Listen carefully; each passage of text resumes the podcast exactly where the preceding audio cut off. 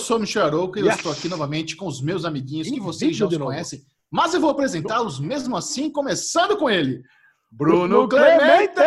Uhul. E aí, Bubu? E aí, meus amiguinhos? Olha só que alegria, estamos em vídeo, finalmente, depois de muitos pedidos acalorados, me ameaçaram de morte, eu falei, ok, faremos em vídeo, assim ou será, não quero correr esse tipo de risco, então aqui estamos, com ele, Alexandre Monfá e sua churrasqueira de background. Bom, como vocês podem ver, tá aqui ela desativada, né? Para quem diz ah. que aqui é só churrasco full time, pelo menos aqui durante as filmagens do Derivado Cast, ela está desativada. Temos mesinhas aqui de pé, temos aqui o, quadrinho do Lobo com a Arlequina. E que felicidade estar tá gravando com vocês aqui, hein? E aí, Chechel? Olha só, eu queria só conversar com os novos ouvintes do Derivado Cast, porque talvez você não saiba, mas esse é o podcast número um do mundo em áudio e vídeo. Oh. Porém, nas últimas semanas, desde que começou o lockdown, o Derivado Cast está entregando apenas a versão em áudio. Mas o Clemente assumiu para ele a responsa ele falou: deixa comigo, eu vou produzir um derivado cast em vídeo lindo, gostoso, maravilhoso, para atender os milhares de pedidos. Então, recebam com muito orgulho essa versão em vídeo. Então, nós convidamos você, que está nos ouvindo no Deezer, no Spotify, em qualquer aplicativo, a ir ao canal do Derivado Cast no YouTube e conferir essa versão aí, meio que diferenciada do Derivado Cast. Vocês vão ver que ao longo tem algumas surpresas. Então, salva de palmas para Bruno Clemente, que fez, é, topou a missão. E nós estamos experimentando, né? Até então tinha Derivado Cast com trilha, com bloopers, agora tem essa nova versão. Então, quem sabe, cada semana uma versão diferente. Pode ser, Bubu? Pode, claro. A gente aqui é isso aí, é Disney, faz o que quiser. Né? É, eu de cara, eu de cara já tô olhando aqui que eu tô mais cabeçudo que vocês aqui, não sei porquê. Será que vai ficar assim mesmo? É porque você tá. Você, você não obedeceu o Bubu. O Bubu falou, deu um braço de distância do computador e o Ale faz do jeito que quer, né? Faz se quiser, né? Sentou é o homem na, do churrasco. Sentou na churrasqueira, com, o sol batendo a pino na cabeça, tá tudo aí. Você que tava com saudade, aí, ó. Tá ele aí, nosso rosinha, todo de rosinha, rindo, se. se... Alezinho, a gente vai agora entrar no Aruvengers. E o nosso Aruvengers, ele vem de uma sequência de quarentena, né? É o Aruvengers Eu Não Aguento Mais, é isso? Aruvengers Eu Não Aguento Mais. Chama Aruvengers, Gechel, do jeito que o povo gosta. Bom, e como sempre, o Derivado Cast, tudo começa com Aruvengers! Uh, é o... Trata-se dos rolezinhos, vida social do Derivado Cast, aqui dos participantes, mas desde que estamos em casa, estamos presos na quarentena, estamos obedecendo aqui as orientações da Organização Mundial de Saúde, e Alexandre Bonfá está chegando ao limite. Ele, que é o nosso grande boêmio, o homem boemia, o Johnny Depp brasileiro, não aguenta mais ficar preso em casa. Ele quer bar, ele quer abraçar a pessoa, quer comer torresmo, quer tomar cerveja de garrafa. Como é que está sendo para você, Alexandre, não teve que aguentar aqui? Já tem um mês de quarentena? Olha, eu vou falar para você. Estamos no trigésimo dia hoje, né? Trigésimo é. quarentena hoje, justamente nessa gravação do Derivado. E ontem quase que eu fraquejei. Eu vou ter que falar para vocês. Acho que se não tivesse a gravação do Derivado Cast hoje, e eu teria que contar para vocês, porque isso aqui é quase que um confessionário, né? Então hoje eu não ia conseguir. Vocês iam perceber que eu estaria mentindo. Então, porque ontem o parceiro ele pegou, ligou para mim e falei, ó, hoje vai ter churrasco em casa. Aí, cara, me deu aquela agonia, aquele desespero. Já mandei uma mensagem pro Chechel, pro Bubu, falei, meu, Vai ter churrasco eu achei que você ia. parceiro hoje. Eu achei que você ia. Tô, eu tô orgulhoso e surpreso que você não foi. Caraca, cara, não fui. Não fui porque a gente tá com esse compromisso agora. Eu acho que quando a gente assume um compromisso, tem que ir até o final. Até para ver, né? É tipo aquele joguinho ruim que você tá jogando, sabe? Mas você quer ver o final. O Bubu agora que é dono aí de um do Nintendo Switch, então ele, sabe como é que é o negócio. Mesmo quando você compra um joguinho ruim, você tem que saber o final. Eu, quero ver Montezumas no final. Então eu quero saber onde é que vai dar isso. A não ser que chegue em 2022, né, seu Atila? Se chegar em 2022 não vai dar. Não é? Mandando shade pro Atila. Muito bem, Alezinho. E você sabe que eu baixei um jogo e o jogo para o meu filho jogar, né, de, do Lego, né, do Nintendo Switch que é a história do Guardiões da Galáxia, cara. E quando eu comecei a jogar, Nossa, é animal, é um filme Lego de Guardiões da Galáxia. Eu falei, nossa, acho que ele não vai jogar, só eu vou jogar mesmo e é nóis, né? Tô viciadaço, cara. Eu fiquei até três e meia da manhã esses dias aqui no Zelda. Que o Zelda, ele tem uma característica maravilhosa, que Zelda, ele é muito quebra-cabeça. Tem muitas situações que você entra numa, numa é, não vou lembrar agora os shrines lá, os negócios que você entra, que são os templos, que você tem que passar por esse tempo para ganhar as bolinhas lá que vai te dar mais vida, mais, mais estamina e tudo mais. E são verdadeiros quests, são verdadeiros desafios que você tem que decifrar, cara. E você, às vezes você fica horas e horas ali tentando diferentes estratégias. E aí você tem um negócio que é magnético, outro que é explosão, outro que é com água, com gelo. Cara, é, é demais, é demais. Eu tô muito maravilhado, é, né? É um jogo, Sempre... de, é um jogo de puzzles, né, Bubu? É um jogo é, de... um jogo Eu nunca joguei Zelda. E já, já vou... Então não vou nem jogar. Porque se eu é. entrar nessa onda aí, eu vou acabar virando madrugada também. Cara, eu não posso ter novos vícios.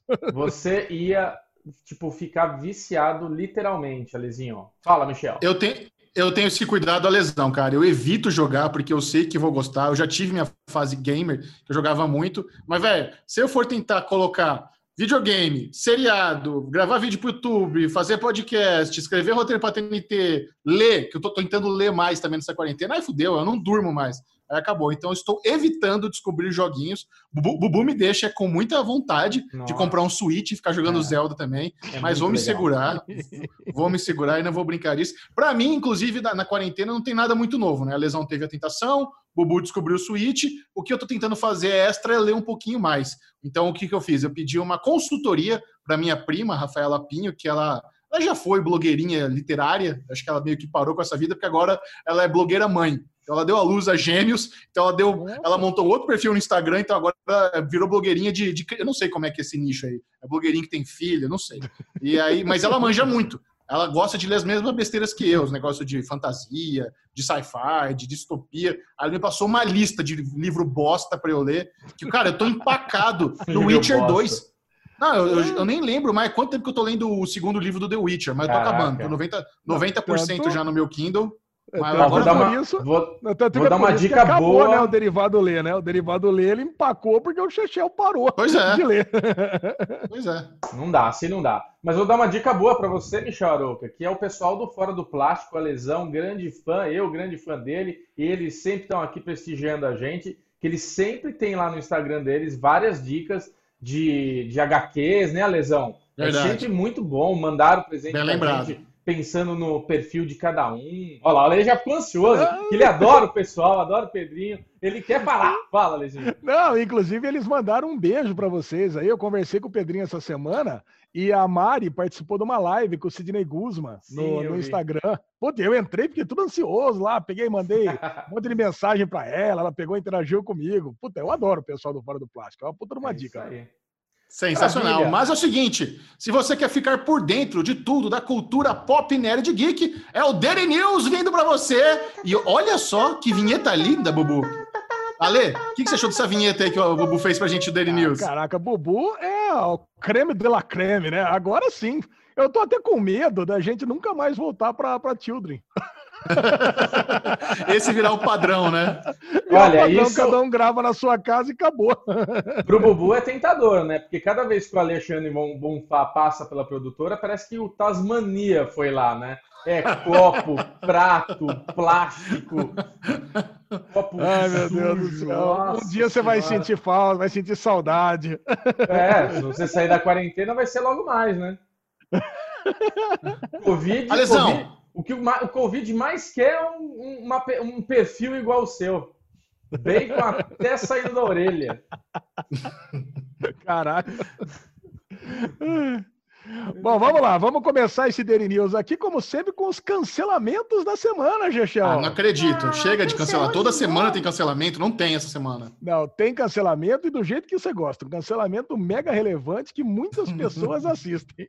Inclusive. Isso é muito debochado. Cara, é inclusive, cara, oito pessoas me escreveram, oito pessoas, inclusive Eliomar, grande ouvinte nosso, mandou um abraço para vocês dois também, falou que assistia Deputy. Deputy, que foi cancelado semana Deputy. passada. Falou que ele assistia, gostava e ficou triste com o cancelamento que nós debochamos semana passada. Tá? Olha pois aí, é, tá temos um fã de Deputy aí. Alezinho, é, eu, eu, não aprendi aquele, a falar, né? O comentário sadio, eu não sei o que, que você tá com esse braço aí de caminhoneiro, mas você tá. Isso! Primeiro que você se aproxima muito da câmera. Segundo que você balança a câmera. Então não precisa o, não precisa o braço para fora da janela, tá? Não, eu já vou explicar para você. É que aqui é justamente a bancada onde, onde a gente fatia as carnes. Entendeu? Ah, então, lá. é gostoso, né? Pô, não, tudo bem. Mas eu tirei o braço já, tá, vovô? Ótimo, tá esconde, esconde, esse braço de merendeira aí. Cara, vamos lá, Chechel. O cancelamento dessa semana é a série God Friended Me, que é uma série da CBS, foi cancelada na segunda temporada, e para quem não lembra e não assiste, é aquela série onde um ateu faz amizade com Deus no Facebook. É, basicamente é isso mesmo. Eu assisti o primeiro episódio, achei bem bobo. No Brasil, acho que chegou pela, pela Warner Channel. Realmente, esse é mais um cancelamento que, olha, tô chocado que essa série ainda existe que foi renovada para duas temporadas. Cara, você me deixou duplamente surpreso agora. Primeiro é você ter assistido o piloto, que eu não sabia. A gente nem comentar no derivado, não comentou. Não, não precisa. Não, e o segundo é ter chegado no Brasil, que eu também não sabia que tinha vindo para TV cabo. Eu, eu acho que veio pela Warner Channel, posso estar equivocado, mas eu tenho a memória de estar andando ali nos escritórios da Warner Channel e ver a galera com material para promover a série no, no ano passado. É só isso também. A única série cancelada da semana foi God Friended Me. E se você também ficou triste, como os oito amiguinhos da semana passada com Deputy, pode escrever para mim aqui para a gente contabilizar. Você adorou, né? Falar Deputy. Deputy. Deputy. já pelo lado das renovações, eu tenho uma notícia que eu acho que a gente já deu num derivado passado. Mas é. 911 foi renovada para a quarta temporada e 911 Lone Star para a segunda. A gente já não deu essa notícia aqui antes? Pois é, essa notícia eu vi que ela está repercutindo de novo, mas eu não sei se antes não era oficial e agora é oficial. Também não entendi direito, mas estamos aí. Então, 911, série médica aí, produzida pelo Ryan Murphy, garantida para a quarta temporada, e o spin-off Lone Star garantido para a segunda temporada. Parece que não surpreendeu ninguém essa notícia, que está indo super não, né? Nos, nos Estados Unidos, 911 é uma das séries que mais bomba lá na Fox. Ah, então ah. tá bom. Então tá bom, fiquem felizes com essa renovação. Agora uma notícia que o Chechel com certeza ficou muito feliz, porque ele é super fã. Sob pressão, vai abordar a pandemia do coronavírus quando retornar. Também acho Cara, que não é surpreendente isso aí, né? Mas é legal. É, não é. Não, exatamente. Acho que é muito coerente, né? Uma série médica brasileira lidar com a maior pandemia dos últimos anos e, cara, novamente, se você não assiste Sob Pressão, saiba que está perdendo a melhor série brasileira da atualidade. Olha Já aí. teve três temporadas, está renovada para mais duas, então a galera está escrevendo. Inclusive, é o seguinte, está renovada para mais duas por causa do grande sucesso que teve. Originalmente, é, o, o Pressão era para acabar na terceira temporada. Então, e tem até um final que serve como series finale. Mas bombou tanto que a Globo falou, mano, vem mais duas temporadas, pode escrever essa porra aí, a atenção é produtora, manda, manda bala, então teremos novos episódios. E, cara, vai ser demais. Não tem, não tem o que falar. Baita série, recomendo demais. Tá disponível na, no Globoplay. Cara, e é muito legal que eu tava lendo aqui o texto no sériemaníacos.tv e eu não vi, Belo eu site, só vi. Um belo site, belíssimo. Melhor site de séries do Brasil. Cara, e eu tava, eu tava lendo aqui, eu não assisti ainda todas as temporadas, assisti os três primeiros episódios, e não é novidade para a série tratar de assuntos reais, né? Porque na, parece que na segunda temporada, na terceira temporada já tratou da greve dos caminhoneiros, já tratou daquele desabamento do prédio que teve no Rio de Janeiro. Então é comum para a série tratar com, é, interagir com assuntos reais do dia a dia, né, Julião?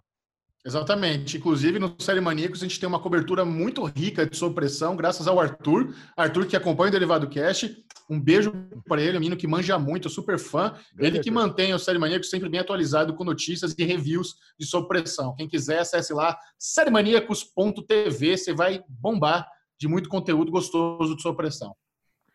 Maravilha.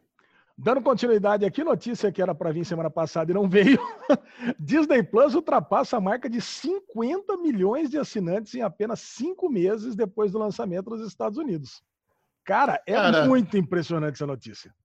Então, eu queria, Alesão, acho que você puxou esse dado, né, para a gente ter um comparativo. Sim. Em termos de, de quantidade, 50 milhões me soa bastante. Mas se a gente for comparar com a Netflix, que é o número um, quantos assinantes a Netflix tem hoje? A Netflix hoje tem 137 milhões de assinantes no mundo inteiro. Lembrando que a, a, Disney Plus só existe até agora nos Estados Unidos, no Canadá e em um, um ou outro país no mundo, né? Caramba, então, cara, Não, é, é incrível. É muito foda, é impressionante. Cara, é muito... A Netflix já está aí quantos anos? Oito anos? Dez anos? Não, acho Como que não chega plata... tudo isso, não. Deve... Acho que sim, cara. Uh, é, House of Cards, quantas temporadas tem? É, House of Cards teve é. cinco temporadas, já acabou faz umas, uns dois anos. É, uns sete é. anos, Bubu, tá certo. Sete, oito anos. É, isso tá, é verdade. Caraca, não, é incrível, cara. cara. 50 milhões de assinantes e, e, nem tá no mundo inteiro, é muita coisa. E, mas é o que eu já, eu já comentei isso numa live que eu participei no Instagram essa semana, cara. A Disney Plus chega com um dos melhores catálogos do mundo. Só de ter Marvel, Pixar, é, tudo Disney, tudo Fox. Tudo. É, só tudo. É, não, é, esse vai ser um dos mais relevantes, com certeza. É aquele que eu. Eu sou super assim, com o pé atrás de sair assinando tudo que é stream. Eu não sou igual a lesão, não, que vai metendo cartão de crédito na galera toda. esse. Assinei o Kibe. Cuibai. Porra, tô super satisfeito com o Cuibai, tá? Diga-se de passagem. Sim, tá ligado. Teve até comentário bom. elogiando o Cuibai, falando que é legal, que. Né, Exatamente. Cara, se eu sou a Disney, Michel Aroca, cortando um pouco seu raciocínio, mas continuando seu raciocínio, eu ia estar tá desesperado com meus Alexandre Bonfaz desenvolvedores para falar, gente, eu preciso que isso esteja no mundo funcionando pleno, porque agora é a hora dele fidelizar o mundo. Se em um ano, seis meses, sei lá quanto tempo a Disney lançou isso daí, né? Meses, poucos meses, já está com 50. Imagina se todo mundo tivesse acesso a isso o quanto antes, que agora é a hora de você aproveitar a, os canais de streaming, né? Os, os provedores aí, né? Cara, inclusive, né, já que a Disney está chegando com mais calma, eu fico até pensando se, em termos de tecnologia, finalmente vai ter um concorrente para a Netflix. Porque a Netflix está 10 anos à frente de todo mundo em tecnologia. Sim. Todo mundo reclama do aplicativo da Globoplay, da HBO, do Amazon Prime Video. Então, se a Disney chega redondinha, com tudo legendado, dublado, sem dar bug, você consegue parar no aplicativo, no, celular e ver na televisão, de onde, sabe? Daquela forma que a Netflix funciona redondinha, puta, cara, vai ser. Finalmente teremos um concorrente digno da Netflix no mercado. É Inclusive, a Disney Plus confirmou que chega ao Brasil no final desse ano, de 2020. Então, estamos é. mega ansiosos. É, o único problema da Disney Plus, a meu ver, e eu já tenho até a solução para isso, é que tem pouco conteúdo adulto, né? Não, não pornô. Adulto. Tem, é porque tem um conteúdo. A gente não espera não, é que, Bubu, pornografia Bubu, na Disney. O Bubu fez uma cara ali. Eu fiz uma cara depois que você falou pornô. Você mesmo. O teu pensamento te levou para esse lugar. Não fui eu, nem o Michel. Não, não, cara. Mas eu resolveria da seguinte forma. A Hulu, é, a Disney é dona de boa parte da Hulu. Eu fundiria os dois streams, que já está mais do que na hora de começar a fundir essas plataformas, e traria tudo para o Brasil. Cara, porque o Hulu faz uma falta danada no Brasil e tem muita é... série de qualidade.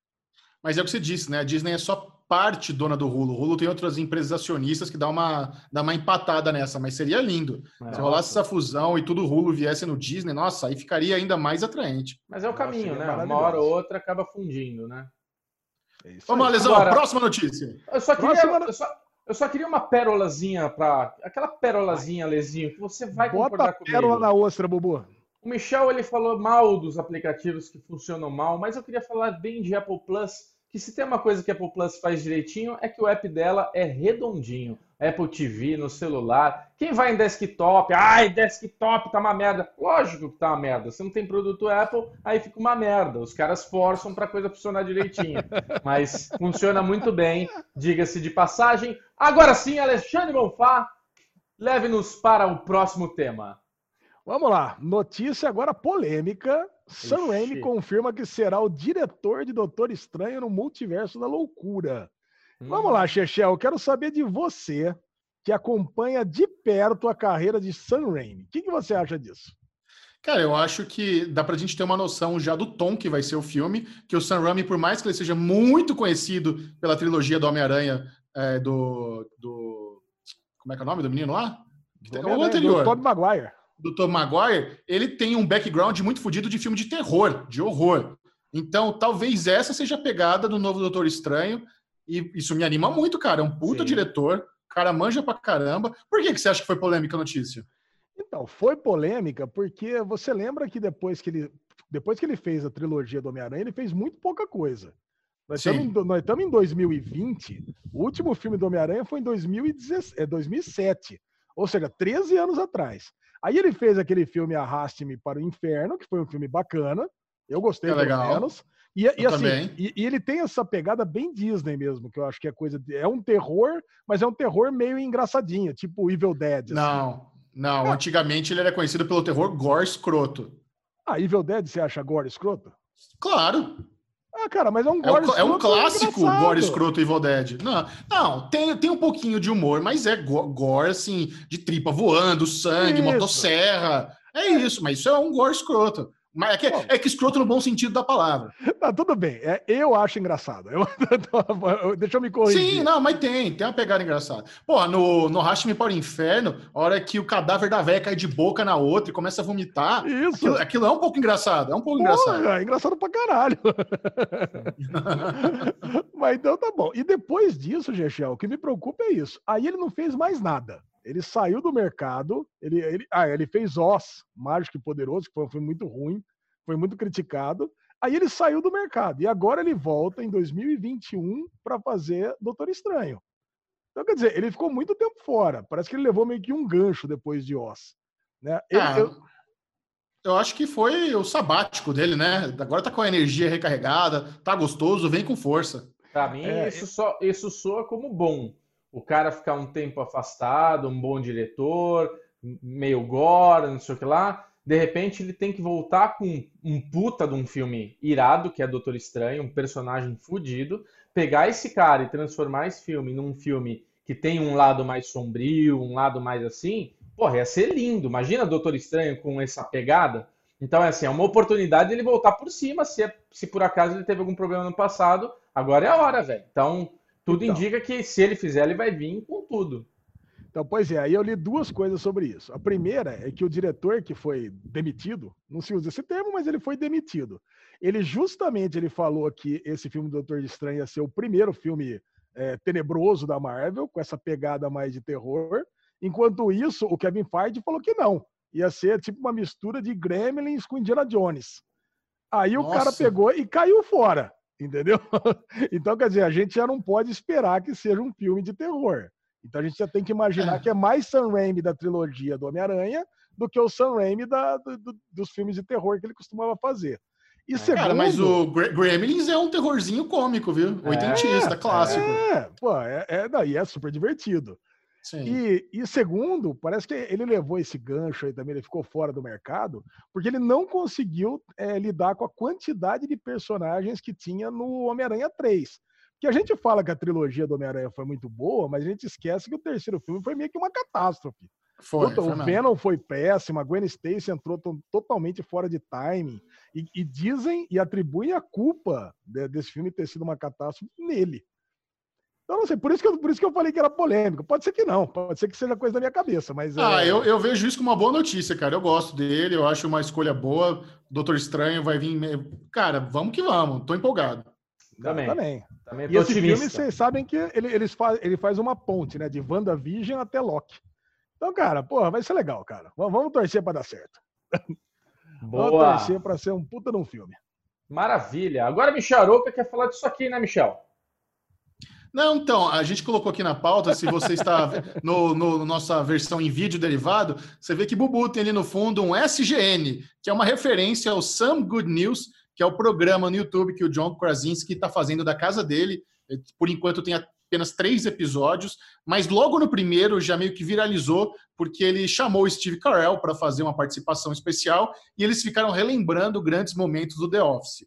E isso o The Office estava completando 15 anos, então foi muito oportuno esse reunion que eles fizeram. Programinha todo feito via Skype, baixo orçamento, do escritório dele, o logo escrito SGN com lápis de cor, as, os filhos dele que fizeram. Só Muito que, bom. a partir do segundo episódio, como o primeiro viralizou, e ele deve ter uma equipe por trás, ele deve ter uma galera que ajuda ah. na produção, na edição, a coisa foi tomando uma dimensão muito grandiosa. Então, eu recomendo muito você. Infelizmente, é só em inglês, não, não, tem, não sei se algum canal já legendou em português, dublado com certeza não tem, mas eu recomendo muito você dar uma procuradinha no YouTube por Some Good News, porque a partir do segundo episódio, por exemplo, o, o, qual que é o lance? É, é, você focar em boas notícias, notícia boa. Como tá todo mundo fudido com coronavírus, só notícia ruim, gente morrendo, então ele resolveu fazer uma coisa mais altruísta. E, e no segundo episódio, ele conversa com uma menininha que ela, ele recebeu alguma carta, algum e-mail falando que ela era uma grande fã da Broadway e o sonho dela era assistir Hamilton em Nova York, mas por causa do coronavírus ela perdeu toda a viagem que ela já tinha comprado, não sei o quê. Aí ele fez um Skype com essa menininha e falou: Ah, então, eu fiquei sabendo que você é fã da Broadway, você gostou de Mary Pops? Ah, eu gostei. Ah, então acho que você vai gostar de falar com a minha esposa. Aí ele chamou a Emily, a Emily Blunt, que fez a Mary Poppins no novo filme. A mina Caraca, surtou, meu Deus, que legal, não sei o que lá. Aí ele falou: Eu tenho uma surpresa para você. Assim que o lockdown acabar, eu vou pagar para você, para sua mãe, vocês voarem de primeira classe para Nova York, hotel, para vocês assistirem Hamilton no melhor lugar possível. Ah, que legal. Ele falou: Ah, mas peraí, eu tenho um amigo que tem uma surpresa para você também, segura. Aí ele abre outra chamada no Skype e entra na o Lima, não é o Miranda, que é o, o cara, o dono do Hamilton, é o, é o ator, o, o, o, protagonista, o cara que bolou as músicas, é o, é o, é o fodão da Broadway hoje em dia. Aí a mina surta, meu Deus, Lima não é o Miranda, não sei o que, não sei o que lá. Aí ele falou, ah, então você quer dizer que você deu uma surpresa para ela? Pô, legal. Ah, eu acho que eu consigo uma coisa melhor, peraí. Aí os caras abrem uma outra chamada e entra o elenco inteiro do Hamilton na chamada. E eles fazem para a menina ali uma, uma performance particular da música, da música favorita dela, do musical. Velho, é de arrepiar. Você vê a reação da menina surtando, os caras cantam muito, é lindo. E no terceiro episódio, aí ele já foi além de novo. Ele fez uma homenagem às enfermeiras de Boston que estavam lá trabalhando sem parar e sem muitos recursos, e elas eram fãs de beisebol, né? Boston é famosa pela pela cultura esportiva. Cara, eu sei que ele conseguiu botar as, as, as enfermeiras num busão, levou ela no, no, no estádio do Red Sox. O, o, time inteiro do Red Sox apareceu no telão. Elas fizeram o primeiro pitch da temporada, né, o primeiro arremesso, que não teve por causa do coronavírus, então elas fizeram. Aí elas ganharam assentos vitalícios no, no, no, no estádio para ver qual, todos os jogos, Caraca. sempre que tiver. Cara, tá fudido. E eu, eu, imagino que de agora em diante vai ser essas coisas absurdas. Cada, cada novo episódio é uma coisa mais grandiosa. Então assista o Some Good News do John Krasinski. Eu, eu, queria só falar uma coisa pro Krasinski, viu? Eu sou fã do Lewis Hamilton. Tem a menina fã do Hamilton, sou fã do Lewis Hamilton. Pode ser para mim, pode ser em Singapura, pode ser em Melbourne, pode ser. Quando voltar lá, ó, manda uma cartinha. 1, Pô, quando voltar a Fórmula 1, é. pode me mandar para onde ele quiser. Sendo de primeira classe, pode mandar para onde quiser. Aliás, vou, tendo uma, tem uma notícia envolvendo o John Krasinski essa semana, bem legal, porque eu posso adicionar aqui no Daily News, que tá rolando o boato que ele está sendo cotado para ser o, o Senhor Fantástico do novo Quarteto Fantástico, né? É. E ele parece que ele confirmou que esteve na, no, no, escritório da Marvel, ou esteve numa, numa call com a Marvel, falando sobre alguns projetos, mas não falou o que é. É, hum, então parece que parece que o apelo popular tá rolando. É, Vai rolar rolou, isso aí, cara. Rolou, rolou. Que venha ele, a mulher dele, que venha todo mundo. Que seja ele, tanto fantástico mesmo. Ele é um cara que parece ser gente boa pra caraca, né? É aquele tipo ator é. que você quer ser amigo dele, né? Muito bem, agora eu vou pedir para vocês levantarem a guarda, ficarem em posição de luta, porque é hora da guerra, lesão, é hora da peleja. É a guerra dos streamings! Uhul! Ah! E como é que funciona a guerra dos streamings? Nós vamos dizer para vocês quais foram os lançamentos da semana passada da Globoplay, HBO Go, Netflix, Amazon Prime Video e Apple Plus. E no final, vamos eleger o vencedor, qual foi o melhor serviço de streaming, com a ajuda do voto popular. Então, se você quiser participar dessa enquete, venha para o nosso grupo no Telegram, arroba DerivadoCast, baixe no seu celularzinho, Telegram, aplicativo de mensagem, Vai lá no search, na busca, coloca arroba DerivadoCast. São quase 1.500 pessoas bombando lá no grupo e lá você pode participar. E agora, com a novidade, nós vamos eleger do primeiro ao quinto quais são os melhores para no final do mês, do semestre, a gente ter uma noção do que realmente foi gostoso de ver. Manda bala, Lesão! Vamos lá, para começo, infelizmente, tivemos uma baixa essa semana. Tivemos um Porra. WO, WO, Apple Plus, não botou seu time em campo, não tivemos estreia na Apple Plus, então elegeremos do primeiro ao quarto, tá? Mais fácil. Fica mais fácil. Então vamos. Aí já vou avisando também que a semana foi super flopada de novo. Eu não sei o que, que essas plataformas de streaming, justo agora que nós estamos em casa, querendo conteúdo, estão fazendo isso com a gente. Mas vamos lá. Cara, vamos começar com Amazon Prime Video, que nos trouxe a maravilhosa nona temporada de The Walking Dead. Há quem Olha que, que, delícia! Há quem diga que a nona é a, a game change da série. Voltou a ficar boa. Com certeza é. Puta, e nós tivemos o quinto episódio de Soltos em Floripa, mais a resenha. Comentaremos mais sobre isso no Merdalhão da semana, não é? ah, spoiler do Merdalhão. Agora, HBO Go, mais, mais fulminante do que nunca essa semana, Gigião. Bubu. É. The Plot Against America é, veio com o quarto episódio, melhor do que nunca, só melhora. Não sei se vocês estão assistindo, mas só melhora. Patrulha boa. do Destino, porra, boa pra caralho. My Brilliant Friend, com o quarto episódio. Strike Back, penúltimo episódio dessa temporada. Kate Keane, sexto episódio. Não sei nem o que tá fazendo aqui, mas tá aí. West, Westworld, quinto episódio. Polêmico, Run, porra, grande estreia da série da Phoebe Waller-Bridge, comentaremos no Derigusta. Insecure voltou para a quarta temporada. Todos nós com o terceiro episódio. E aqui, cara, rolou uma parada curiosa. Eu tive que ir atrás para entender o que aconteceu. High Maintenance é uma série que eu assisti só o piloto.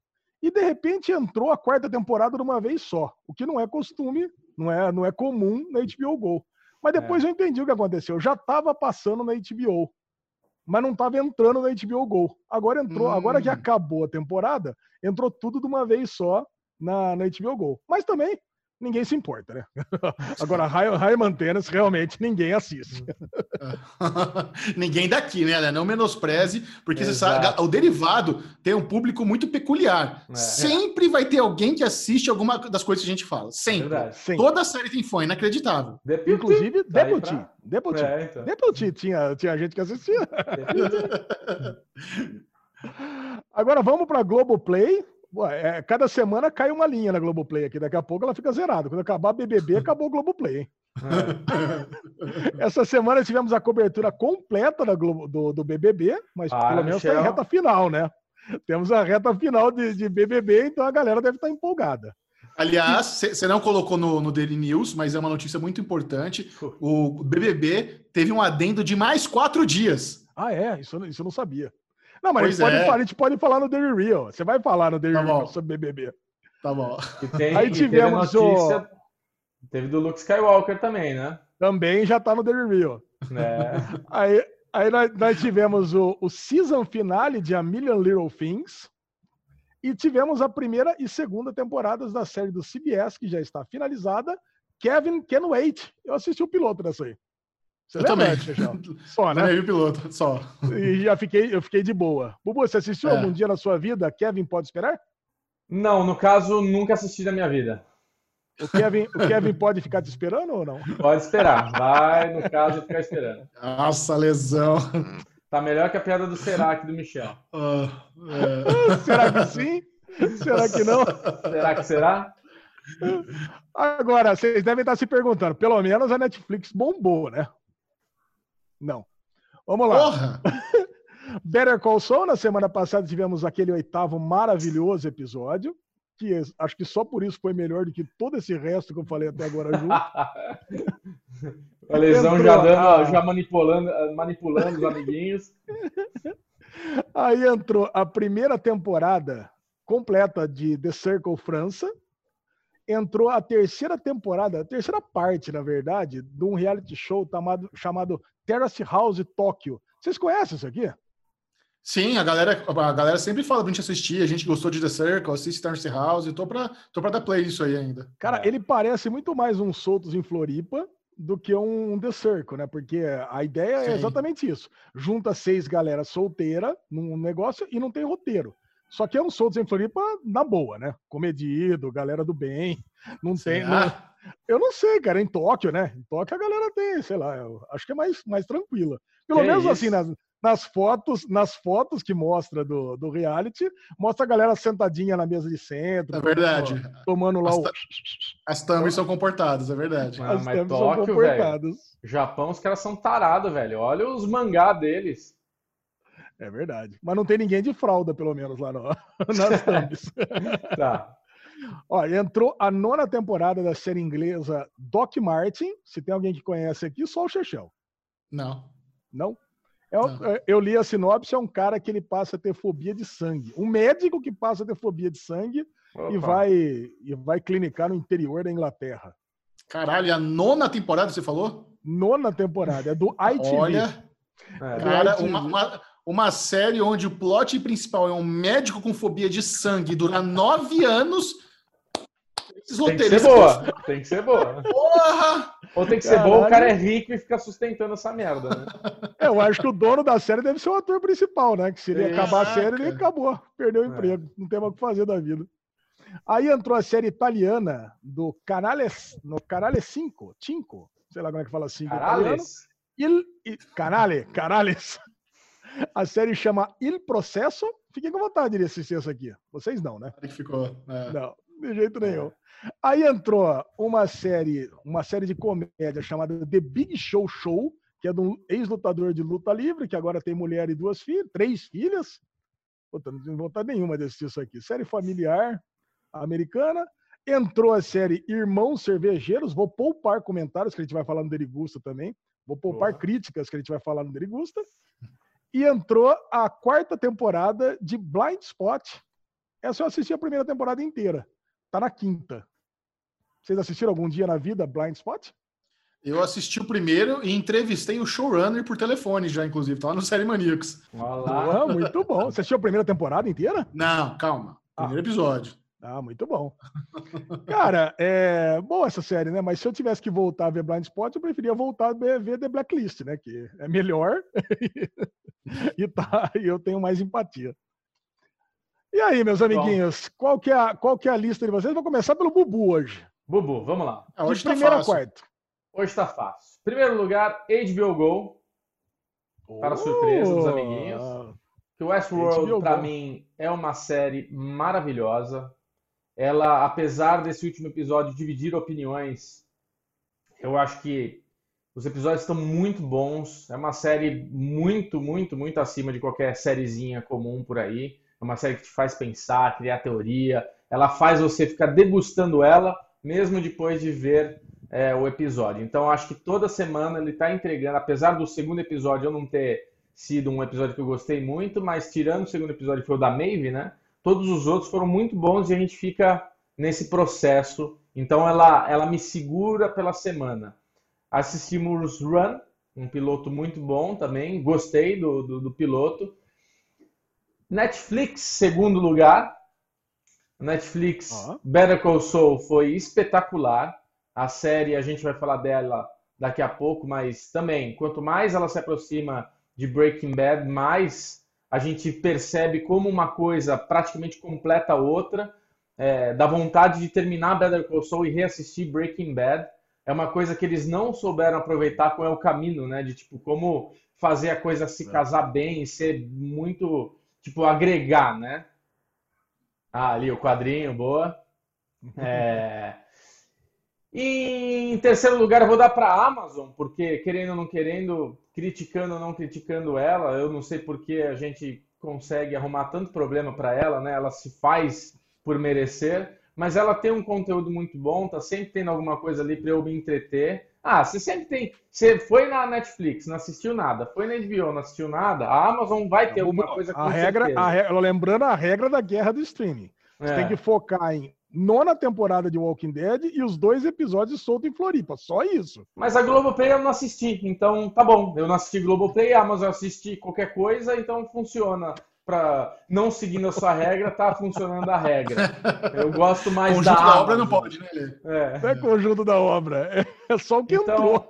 Então a ordem é HBO, Netflix, Amazon Globoplay. Muito bom. A minha, a minha listinha é um pouco parecida. O primeiro lugar, obviamente, é HBO Go. Acho que essa semana, a gente só, só, só pegando Westworld e Run já tá uma delícia. É, Netflix em segundo. É, vou colocar em terceiro a Globoplay, porque ao contrário do Bubu, assisti Globoplay bastante. Todo dia eu vejo os resumos de Big Brother na Globoplay. Uh! Ele tem, todo dia ele tem. Já contei isso pra vocês, né? Tem três resuminhos de 10 minutos ao longo do dia, que é uma delícia, é um bom complemento para o episódio ao vivo. Então eu assisto Globoplay todo dia. E o Amazon Prime Video, eu não assisti as novidades que entraram, eu assisti apenas The Expense e John Wick 1, que eu assisti pela 19 vez, mas assisti a Amazon, então só inverto a do terceiro e quarto igual do Bubu. E Soltos em Floripa, você não viu? Ah, é, vi Soltos em Floripa sim, você tem razão, tô assistindo. É tão bosta eu... que você nem lembra, né? É, uma bosta. nem considero. Mas então você ficou em terceiro Globoplay e em quarto Amazon. Amazon. Jogou para onde? Eu vou, eu vou, eu vou falar. A minha ordem é exatamente igual a do Chechel. Porque, porra, HBO Go tá fazendo a minha vida aqui, né? Eu tô, no, eu tô assistindo The Plot Against America. Inclusive, gostaria que vocês assistissem, porque semana que vem já é o, o, o Series Finale, é uma minissérie. Tô assistindo Patrulha do Destino, é, Westworld e Run. Então, quer dizer, pô, quatro séries boas. Tô vendo. Da Netflix, a única coisa que me interessou aqui foi Better Call Saul, porque eu até vi o primeiro de The Circle, França, mas já desistimos rapidinho. E vi também o, o Irmão Cervejeiro, mas, porra, que lixo, né? Pelo amor de Deus. Calma, calma, você já vai falar. Se controla. Mas tudo bem. Vai primeiro HBO Go, segundo Netflix. Terceiro lugar, eu vou dar para Globoplay, porque existe uma pequena chance de eu assistir a Million Little Things. E se eu assistir, vai estar tá lá bonitinho para assistir esse episódio. Já o Walking Dead Soltos em Floripa, eu com certeza não vou ver nunca mais na minha vida. Que isso? Preconceito. Soltos em então, Floripa. Acabou, né? Logo você que elogiou tanto o piloto, que adorou e não sei o que lá. Então, mas é, é, tirou, né? Acabou a graça, né? acabou, acabou a graça de Soltos em Floripa. Agora vamos ver o que que a nossa, o que que o voto popular escolheu? Vai. Eu acho que o voto popular vai bater com o do Bubu. O voto popular bateu o Bubu. E qual que você acha? E o primeiro lugar, quantos por cento, Gexão? HBO, 56%. Eu, HBO, pera. 56%? Valendo o bolão do, da, da bala de goma. Eu voto Netflix, 51,5%. Olha aí. Em primeiro lugar no voto popular, ficou para HBO Go, com 51%. Ah. Segundo lugar, Olha aí, Chechel, mas acertou, pô, ficou por pouquinho, Chechel. Tá é, bom. pô. Segundo lugar, Netflix com 38%. Me impressiona, ah. porque tivemos votos para os outros dois. Em terceiro lugar, Amazon Prime Video, com certeza deve ser por causa do Walking Dead, não por causa do Soltos em Floripa. Igualou com o Bubu. E quarto lugar, Globoplay, mas dessa vez tivemos voto pelo menos com 4%. Cara, um eu acho muito, muito interessante na, na, nossa amostra aqui da nossa bolha, a Globoplay sempre tá lá embaixo, né? É. Praticamente ninguém tá acompanhando o Globoplay. E eles estão com, porra, empurrando pra caramba, fazendo bastante marketing, tá saindo série exclusiva toda semana. Eu tô, tô surpreso. Que bom. É, é impressionante mesmo. Cara, e agora, e agora no não, e agora no nosso no nosso acumulado do mês, a Netflix acaba de empatar com o HBO Go, né? Porque semana Uhul! passada, semana passada nós quatro voltamos na, na Netflix e essa semana nós quatro voltamos na HBO Go.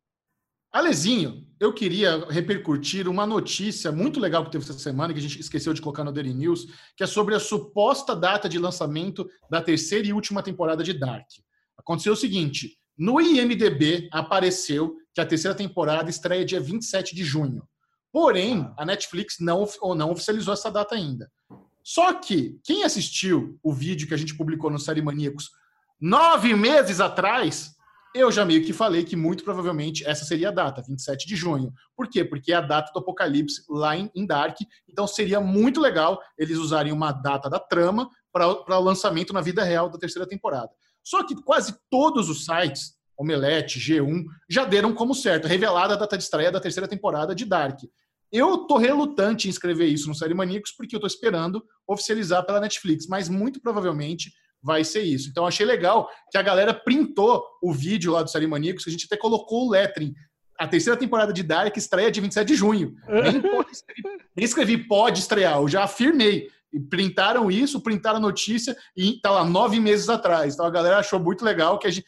Assim, não é uma, uma previsão genial, mas quem, mas quem afirmou, quem botou cara em vídeo, tá, tá lá. Então é, é, válido, pelo menos pela coragem. Mas achei legal que se realmente eles conseguirem aproveitar isso, eu que sigo né, o criador de Dark no Instagram, sei que eles já conseguiram filmar tudo, que o coronavírus não vai afetar, tá na parte de pós-produção, então tá na parte da montagem, de, de mix, mixar áudio e tudo mais. Dá para lançar em 27 de junho, sim, cara. Então, torcendo para ser essa data. Eu lembro quando a gente repercutiu essa notícia no derivado, a gente até foi ver se caía numa sexta-feira ou não, lembra? É verdade. O que não caía, acho que caía numa quinta ou numa terça, alguma coisa assim. Aí você falou assim: não, mas mesmo assim eu vou botar o pau na mesa, vou falar que vai ser nessa data. Cara, eu tô torcendo para que seja mesmo, é isso aí. Tomara. Muito bem, tá sentindo esse cheirinho? Hum, é o galhão da semana. Olha esse que é o prêmio que não é apenas dado todas as semanas. O Derivado Cast elege alguém em alguma situação que fez uma grande cargalhada. Cargalhada, né? Uma mistura de cagada com gargalhada. E essa semana nós vamos continuar repercutindo uma notícia da semana passada. A lesão. Não acredito que Soltos em Floripa está de volta. Cara, é uma continuação, né? A gente precisa dar o, o enclosure, precisa dar um encerramento para a história e parece que a gente né? tinha toda a razão, né? Não, é, você inventou uma palavra aí, né, Lisão? Enclosurement. Essa palavra é. não sei se existe. ah, é o meu inglês, né? É, não, ficou legal. É, você, você, queria usar closure, aí você me botou no começo, saiu um negócio diferenciado. Eu gostei. Isso. Vamos dar um, um encerramento para a história aqui. E Vai. parece que teve uma liminar no estado da Santa Catarina pedindo para que todas as cenas de sexo com as meninas que se disseram lesadas pela série Soltos em Floripa forem tiradas do ar. Xexé, e aí? Vamos voltar, vamos dar um pouquinho de contexto. Para quem não sabe, Soltos em Floripa é um novo reality show brasileiro do Amazon Prime Video, é o primeiro reality show nacional deles é, empurrando aquela plataforma no Brasil, e eles tentaram fazer um esquema de botar jovens, bonitos e gostosos numa casa e deixar rolar.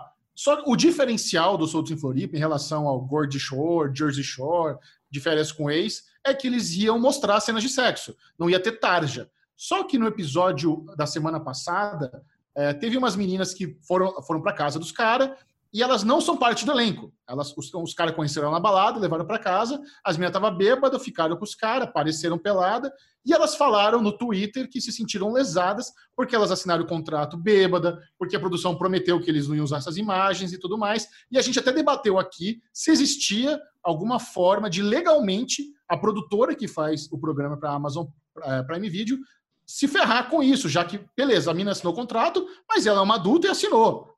E aí, como é que fica? E agora a gente descobriu que sim, realmente existe aí um lastro jurídico para meio que dar razão para elas, e uma liminar lá na, em Santa Catarina, de uma juíza, pediu para retirar essas imagens de, do sexo explícito das meninas que não fazem parte do elenco. E, e inclusive, eu achei que isso ia acontecer, porque na sexta-feira, quando o episódio foi ao ar, o episódio estava demorando para entrar.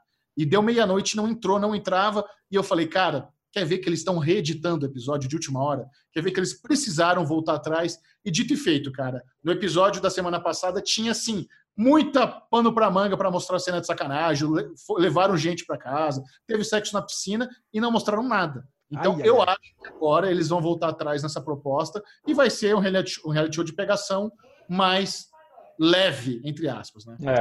É. é, tem que ser como é o BBB, embaixo do edredom, como é, são os outros reality shows que é aquela coisinha. O Soltos em Floripa, cara, é só no Mas não é que tem que ser.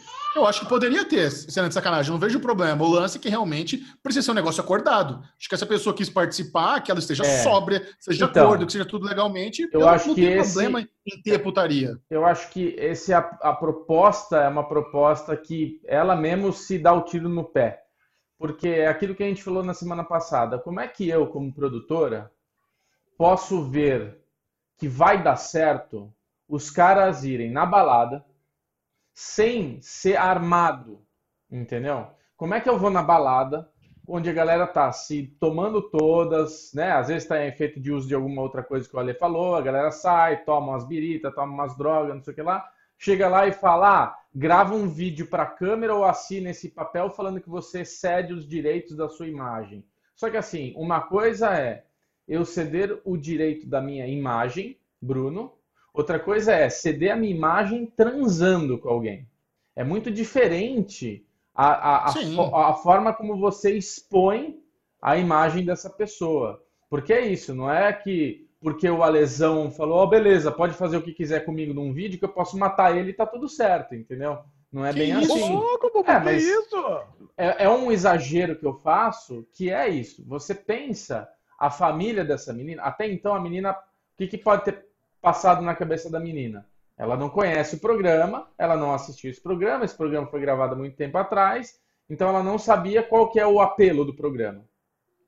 Ela foi para casa bêbada, a, a, gravou, assinou um negócio falando que tudo bem usar minha imagem e achou que eles iam usar cortes, imagem dela, uma, uma passagem dela ali na, num edredomzinho e tal. Agora, não ela de quatro, tomando tapa na bunda, o cara fazendo franguinho com a menina e tudo mais. É uma exposição, é uma exposição de quase um filme pornô mesmo, entendeu? Então, assim, eu, eu me pondo no lugar dessa pessoa, tipo, pode ter acabado com a vida dela daqui para frente se realmente existiu um bullying numa rede social com ela, por exemplo. Então, ela pode não só com essa juíza uma liminar de tirar do ar, como meter um puta processo em cima dos caras, porque assim, vai tirar cenas. E... Mano, já foi. Quanta gente já fez o download desse conteúdo? Quanto. Tipo, isso daí já tá. Caiu na net e já era, velho. Já era. Já tá rolando, já foi. Cara, eu queria pegar um outro enfoque disso daí. É. Né? Eu queria pegar um enfoque mais do lado do pitch do reality show. Imagina que o, alguém chegou lá na, dos executivos lá da Amazon e falei, ó, nós vamos fazer o seguinte, nós vamos botar uma galera jovem uma galera cheia de energia, com os hormônios à flor da pele. Nós vamos embebedar a galera e nós vamos botar um programa para mostrar sexo explícito. E esse vai ser o apelo e todo mundo vai assistir por causa disso. E, cara, e se vocês me lembram, eu, eu elogiei o programa pela ousadia. Falei, caralho, velho, a galera mostrou tudo o que não mostra no BBB, o que não mostra em outros programas. Eu falei, porra, tá legal o negócio. De repente, cara, cortar isso, por isso que eu falei na guerra de streamings, cortar isso do programa agora é transformar esse programa numa puta, numa chatice sem fim. Porque assim, aí realmente você não tem nada para fazer nesse programa. Você não tem nada. Cara, você tá certo. Você é verdade.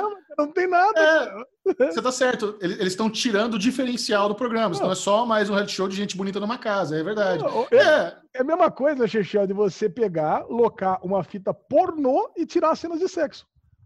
Fica só o diálogo. Fica lá só. Achando não, mas as é pessoas assim, se encontram, vai. Não é, não, não é, por exemplo, porque a galera ainda se entretém com os barracos, entendeu? Por mais que não tenha sexo, ainda tem muito barraco, ainda tem muita gente bonita aparecendo na lancha, tomando birita. Então, ainda existe um apelo. Só, só não é, não tem mais o diferencial. É esse o lance. É o que eu fico Ai, triste. Cara, sei lá, cara, é muita DR, né, Chechel? É, é muito DR. mas a galera, mas o Michel, mas o Michel tem razão. BBB explode porque é DR, cara. O que você quer ver lá é o cara, o Babu tretando com a outra, é não sei quem brigando com não sei quem lá. A treta é essa, é torcer para alguém e ver o bicho pegar. É, essa é a graça do reality show. É, o é... de férias com ex é isso, cara. A graça é... de férias com ex é treta sem parar. O, o grande problema, aí falando não do, do problema jurídico, mas agora voltando para nossa querida Amazon, que amamos, mas não conseguimos deixar de falar mal dela, é que ela postou toda a ficha dela num produto muito ruim que é aquela coisa, a gente sabia, eu pelo menos, sabia que ia ser ruim antes de ver o negócio. Porque esse lance de ter lá os super lindos, aí, ah, vamos colocar os caras, que nem o Michel descreveu, os caras bonitos, com hormônio, com não sei o que lá, pra ter essa puta pegação. Aí alguém lá dentro levantou a mão, puta, mas espera aí, a gente não tá se posicionando bem, né? Porque a gente colocou só a galera linda, não sei o que lá. Ah, então vamos colocar a galera comentando. Então pega lá a, a Pablo Vittar, pega não sei o que, pega, vamos deixar comentando. Vamos ver como é que tá a montagem? Puta, ficou uma bosta. Ah, mas vamos falar que é sem roteiro, que o negócio, meu, é um negócio real, ele vai acontecendo. Nossa, ficou ótimo. Agora vamos divulgar pelo mundo que isso é o prato cheio da Amazon. Sendo que eles têm séries de prêmios. Cara, tem tanta coisa que a Amazon podia investir e se dedicar e ela se dedicou na pior coisa do catálogo dela. Pior não, mas coisa, assim, Bubu, mas, mas isso está sendo um pouco moralista, cara. Eu acho que o Soldos em Floripa, ele tem margem para se tornar um produto legal. Se você melhorar o casting, se você melhorar a montagem, dá para ser um reality show bem legal, cara. O problema é esse. O problema é que tá mal montado e o casting é uma bosta, e agora eles também perderam as cenas de sexo. Mas tem uma formulinha ali que, que faz sentido comercialmente, que é mas que a, o brasileiro quer ver. Tem valor de entretenimento. Beleza, mas a forma que você está falando, entretenimento, reality show, sucesso. O problema é que ficou uma bosta, eles apostaram Sim. todas. Tipo, a gente tem uma produção nacional maravilhosa que acabou de entrar a segunda temporada, a gente elogiou muito, que é Homens. Maravilhoso! Você não vê um caralho do negócio de divulgação, tipo, decente. Aquilo ali tinha que você entrar, popar para você, você tá recebendo coisa no Instagram. Aquilo é muito bom. Soltos em Floripa é muito ruim. Eles já deveriam ter entendido isso. Ó, Vamos tirar tudo agora, deixa lá no catálogo, vamos soltar, já pagamos, já fizemos. O que, que a gente pode fazer para dar o passo seguinte? Eles insistem, entendeu? Eu fico, entra no Mas Instagram... é que dá para consertar, eu tô te dizendo isso, dá para consertar. consertar. E, e, e, comercialmente, tem muito mais chance de fazer mais sucesso que Homens, por exemplo. Tem mais apelo. Homens é uma série com muito bloqueio. Se você ler os comentários lá no Instagram da, das postagens do Comedy Central, a galera não curte. Tem muita gente que odeia Fá Porchat, tem muita gente que não gosta de série lacradora, tem muita gente que não gosta desse, desse papo, sabe? E, já, e, e, acha que não é lacradora, que acha que é politicamente correta. Então, assim, o Homens já é um produto que realmente é bom, é legal, mas já tem um bloqueio muito grande. Mas, Bombar cara... uma bosta como o Soutos em Floripa é muito mais fácil. Eu, se estou no lugar da Amazon, eu faria a mesma coisa. Eu dava ah. luz verde para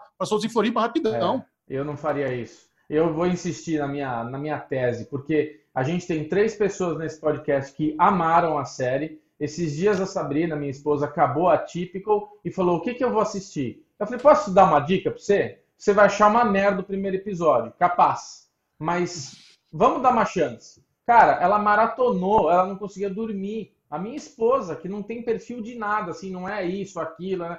Não, tinha uma pessoa comum que eu botei para assistir e ela adorou. Então, assim, se a Amazon divulgasse e fizesse com que as pessoas dessem a chance para assistir, tipo, chegar até as pessoas a informação de que é uma puta série nacional legal, fizesse um teaser legal, bem, sabe? Não fez nada, nada, não faz nada pelo esse produto. A gente tinha lá. Nem, é, nem é original também, né, Babu? Eu Homens sei. nem é original Amazon também. Eu então sei, eles não têm é, tanto é, interesse. É que assim, assim, eu me incomodo muito, eu me incomodo muito que eu sempre falo isso. A Amazon é um dos streamings que eu mais gosto, que eu entro lá e vejo. Ah, não parece. É, só fala mal. Só fala mal. Mas eu entro lá no o hater dela, da Amazon, é isso? Eu entro, é, eu entro na Amazon, eu só vejo coisa boa. E eles não sabem, é, é tipo aquela coisa, não sabem o combustível que tá dentro do tanque, velho. Não sabe até onde pode chegar com aquilo. Tipo, porra, é puta potencial, um puta catálogo e, tipo, tá em último lugar aí na guerra de stream. Nossa, cara, como é que pode, velho? Olha quanta coisa boa tem lá dentro. E vai ficar divulgando essa bosta. Ai, não tem roteiro, né? É espontâneo. Olha lá, puta processo agora aí, vamos tomar por essa bosta. Cena de franguinho lá com a menina. Não dá, velho. Não dá. Lógico que é da merda. Lógico que é da merda. Muito bem, vamos agora ter uma degustação de algumas séries. Ah, que um pouquinho de spoiler. É o Derigusta, só para você não se empanturrar, saber se vale a pena ou não assistir. E nós conferimos o primeiro episódio da nova comédia da HBO, intitulada Run. Alexandre Bonfá, é, eu tive uma experiência muito diferente de você e do Bubu, vocês foram assistir Run sem saber nada. nada. E eu queria eu queria ter tido essa experiência, porque eu, como acompanho muitas notícias, não é que eu fui atrás, eu sabia a sinopse de Run por ler, por estar tá, tá acompanhando o mundo. Não é que eu queria saber o que era. E meio que estraga. Eu acho que eu queria muito ter assistido o primeiro episódio de Run sem saber nada. Então conta para mim, Lesão, como foi para você assistir esse, esse primeiro episódio? Cara, vamos lá. Antes, dizer antes, que eu não sabia. Antes de, se atrope... antes de você falar, Lezinho, porque assim, tem uma coisa que é muito saudável a gente a gente, como é que é? A agência gosta de falar, cliente gosta de falar, vamos praticar, não é praticar, vamos ensaiar, também não lembro a porra da expressão, mas assim, o exercício, vamos fazer um exercício aqui no Derivado Cast, que é o lance do sinopse e trailer. O quanto estraga a experiência você ler sinopse e assistir um trailer? Caralho, cara. Então, eu, vamos dizer que eu não sabia nada tá da, da série. Ah!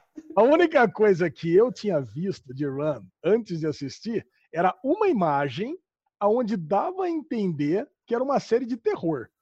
Eu, louco. Pensei, eu falei, caraca, cara, será que a Phoebe Waller-Bridge vai fugir completamente das séries que ela está acostumada e vai fazer um negócio de suspense? Eu falei, cara, será que vai dar certo isso? Porque, além de Fleabag, o que eu tinha assistido dela é que era outra série que uma galera morava no hospital. É uma série que eu, eu gostei, gostei, mas não gostei tanto quanto a, a galera dos moradores sem teto lá tá morando no hospital. Eu falei é. assim, ah, vamos assistir. Se é da Phoebe Waller-Bridge, eu tenho certeza que eu vou amar. Cara, e começa a série, quando você dá aquele start na série e a menina recebe a mensagem no hospital, run, e ela fica desesperada para correr, aí eu tive a certeza que era realmente uma série de suspense. Eu falei, puta, agora vai ser maníaco, é stalker, é assassino, é alguma coisa assim que ela já sabe que vai dar merda para ela. Tanto que ela sai correndo, uma desesperada para pegar um avião, cara. Entra no aeroporto para pegar um avião. Eu falei, cara, sensacional. E aí, só complementando aqui, sem entrar na sinopse ainda, viu, Bubu? Sem entrar na sinopse do, do, da série, depois que eu acabei o episódio, aí sim eu li a, a, sinopse do primeiro episódio da série. E não é que estraga só esse episódio, estraga inclusive os próximos. Sim. Então, já fala que é um joguinho, uma brincadeira que é, que a Merit Weaver fez com o namorado 17 anos atrás. Caralho, cara, você já sabe tudo. As coisas que a gente ia descobrindo nos próximos episódios, ah, pronto, você já pegou e já entregou tudo. Quer dizer, para que fazer uma sinopse dessa, né? É, uma sinopse é. spoilenta dessa. E por que, que você leu, Xexinha, essa sinopse? Não, não é que eu li, Lesão, eu já te falei, acompanhando o, o mercado, eu fiquei sabendo, eu recebo e-mail da HBO, ah, tá. eu leio notícia, aí acabo, acabo absorvendo isso. Mas é muito interessante a gente ficar falando de Phoebe Waller-Bridge, né, porque ela tá bombando muito, bombou com Fleabag, mas ela não tá muito na divulgação, porque ela é uma produtora executiva que teve pouco envolvimento na série, sendo bem sério com você. Tem pouco, ah, é? tem pouco da mão da Phoebe Waller-Bridge na série. Mas é, tinha que ser, né? Tinha que ser um puto atrativo. Nova série de Phoebe Waller-Bridge, depois Sim. de tudo que ela bombou, todos os prêmios que ela ganhou com Fleabag, seria um puta marketing. E a Merit Weaver, né? Acho que a galera que já acompanha Nurse Jack, viu aquela minissérie lá Invencível. Da... Não, não é Invencível. É, é... Inevitável. Não, também não. Caralho. Fácil. Inacreditável. Inacreditável. Inacreditável. Teve, teve, aquela de Velho Oeste também que ela fez na Netflix. Ela é uma é, baita atriz, né? Godless. É. Então ela é uma baita atriz. E, e é uma história também. intrigante. E o Bubu ficou querendo saber do que se trata. Então, não é que eu fiquei querendo. Você reconheceu o ator, a lesão? Reconheci, ele é do Harry Potter, né? Irmão mais velho do Ron Weasley. Ele é o Ex Machina, o filme Ex Machina. Também. Ele também. é o cara ele fez do... os Jogos Vorazes. É, não, ele fez os Jogos Vorazes, também é isso? Os Jogos Vorazes, acho que não. Ele fez Star Wars, que ele é o comandante da nave. E ele fez um filme muito bom que é About Time. É um filme de looping. A gente está falando muito de looping esses dias. É um filme de looping, que ele anda no tempo. Pô, é legal. Filminho de namoradinho, bem legal. Cara, eu quando comecei a, o episódio, a mesma coisa que falei. Eu não sabia absolutamente nada. Eu só sabia da, da, da, da FIB aí. Falou, ah, vamos ver tal. Deu play. Tá a tiazinha lá no carro, recebe a mensagem run. Eu vi destacado o nome do cara e run. E ela fica naquela de conversar da yoga, ela não sabe se ela sai do carro, dá uma sensação que vai vir alguém matar ela ali agora, nesse momento. No estacionamento você vê um cara andando, você fala, fudeu, agora vai rolar treta ela vai fugir. Aquela portada que ela dá no carro do lado, Bubu, você ficou louco? Ah, aquilo, meus amigos e minhas amigas que vocês estão vendo e me escutando, é exatamente para você que você que escuta o Derivado Cast, você que viu o Derivado Cast com, com fidelidade, você sabe do que eu estou falando. Aquilo foi exatamente a portada que a Le Bonfá deu na ah, porta do lado do carro. Imagina, exatamente. encostei, encostei no carro do lado. Exatamente. Foi a portada que a Le deu. Aquela é a portada que a Le dá, aquela é a portada que a Le sempre dará. Naquele nível, ele acha que não é naquele nível, mas é assim. Mas o episódio é rápido, e o episódio Porra. é bom, né? Passa voando. Quando você já acabou e essa coisa da HBO de ter um por semana, você fica, caralho, velho, onde isso vai dar? a imagem do celular dela mostrando a família dela, que ela tem um background, não é só um marido, ela tem dois, três filhos ali na foto apareceu. É, é, aquela explosão de ansiedade dos dois, que eles estão ali dividindo aquele momento. Ela corre para o banheiro para dar uma tocadola ali, ele corre para o banheiro para dar uma tocadola lá. Aí, beleza, abaixou a, abaixou a temperatura, consegue ser mais racional ali no, no que está rolando. Cara, é muito bom. Na hora que ela sai do trem para conseguir o sinal e ele fica naquela ansiedade dela voltar para dentro do trem. É um episódio muito rápido, muito bom, por se tratar uma, de uma série que as, o casal foge, né? Tipo, ex-namorados que se encontram ali por um negócio que eles devem ter combinado no passado. Eu, eu não sei mais nada da sinopse e não quero saber mais nada. Então, se você sabe, Ale, não fala. Eu acho que, para quem escutou até aqui, basta, sabe? É. Assista e seja feliz. Não, não eu, eu não sei mais nada, mas a hora que você entende o que está rolando, que é um acordo que eles tiveram no passado, você meio que se identifica, né? Eu não sei o passado de vocês, mas vocês já tiveram aquela, aquela namoradinha de colegial, aquela coisa que vocês se veem meio que obrigados a terminar o relacionamento por causa da idade, né? sei lá, começou a namorar com 15, 16 anos e terminou com 19. Você pensou, meu, eu não vou namorar só você. Caraca, preciso namorar outras pessoas também. Mas aí rola aquele negócio. Você é muito frio, Ale. Coisa Ale. feia. Não. Toda vez que, eu namorei, eu achei que toda vez que eu namorei, eu achei que ia ficar para sempre. Eu não tinha esse pensamento, não. Por que, que você acha que... Não, por que, que, você acha, por que, que você acha que fui eu que falei e não eu que ouvi? Tá? No caso, fui eu que ouvi. Ah, você tá falando. Ah, vai querer você... dar esse reverso agora. Foi... Olha, Ale, você me engana. Você engana a sua mãe. A sua mãe você convence. O Bubu Caralho, Ele tava com isso ponta da língua. Ele é. sabia que a gente ia retrucar. Caralho, pior que foi mesmo. Não, é, é verdade, cara. O lance é, é, puta, se a gente tivesse 10 anos a mais e coisa e tal, mas vamos combinar o seguinte: se a gente se encontrar daqui a 15 anos, não importa a situação que qualquer um de nós esteja, a gente vai fazer uma loucura. Cara, vocês não viveram isso? Sabe, claro que não. Teve, não teve esse combinado? Assim, não. Isso, isso acontece muito quando um relacionamento está acabando numa boa, né? Puta, é, é, é, quando tá acabando numa merda, não, né? Vai tomar no cu! Vai pro seu lado que eu vou comer! Pega essa porra dessa almofada e enfia no rabo! Aí tudo que bem, aí isso? não dá certo. Isso. Não, já aconteceu também, né? Mas é. Agora, quando termina numa boa, é. cara, que você entende que, meu, a gente precisa é. terminar para que a gente viva novas experiências, cara, aí eu acho que é natural que você, você tenha essa esse tipo de combinado. Cara, eu, eu, eu, me senti, eu me identifiquei com essa série, cara. E eu vou continuar com certeza, eu adorei. Claro, nossa, muito bom o primeiro série episódio. foda, cara. Puta episódio muito bom. boa, muito boa. Muito e o que, que, vocês acham dessa cultura americana de viagem no trem, né? Porque lá nos Estados Unidos a galera não viaja muito de busão. Aqui no, no Brasil a gente tem mais a, a cultura, o costume de viajar de ônibus.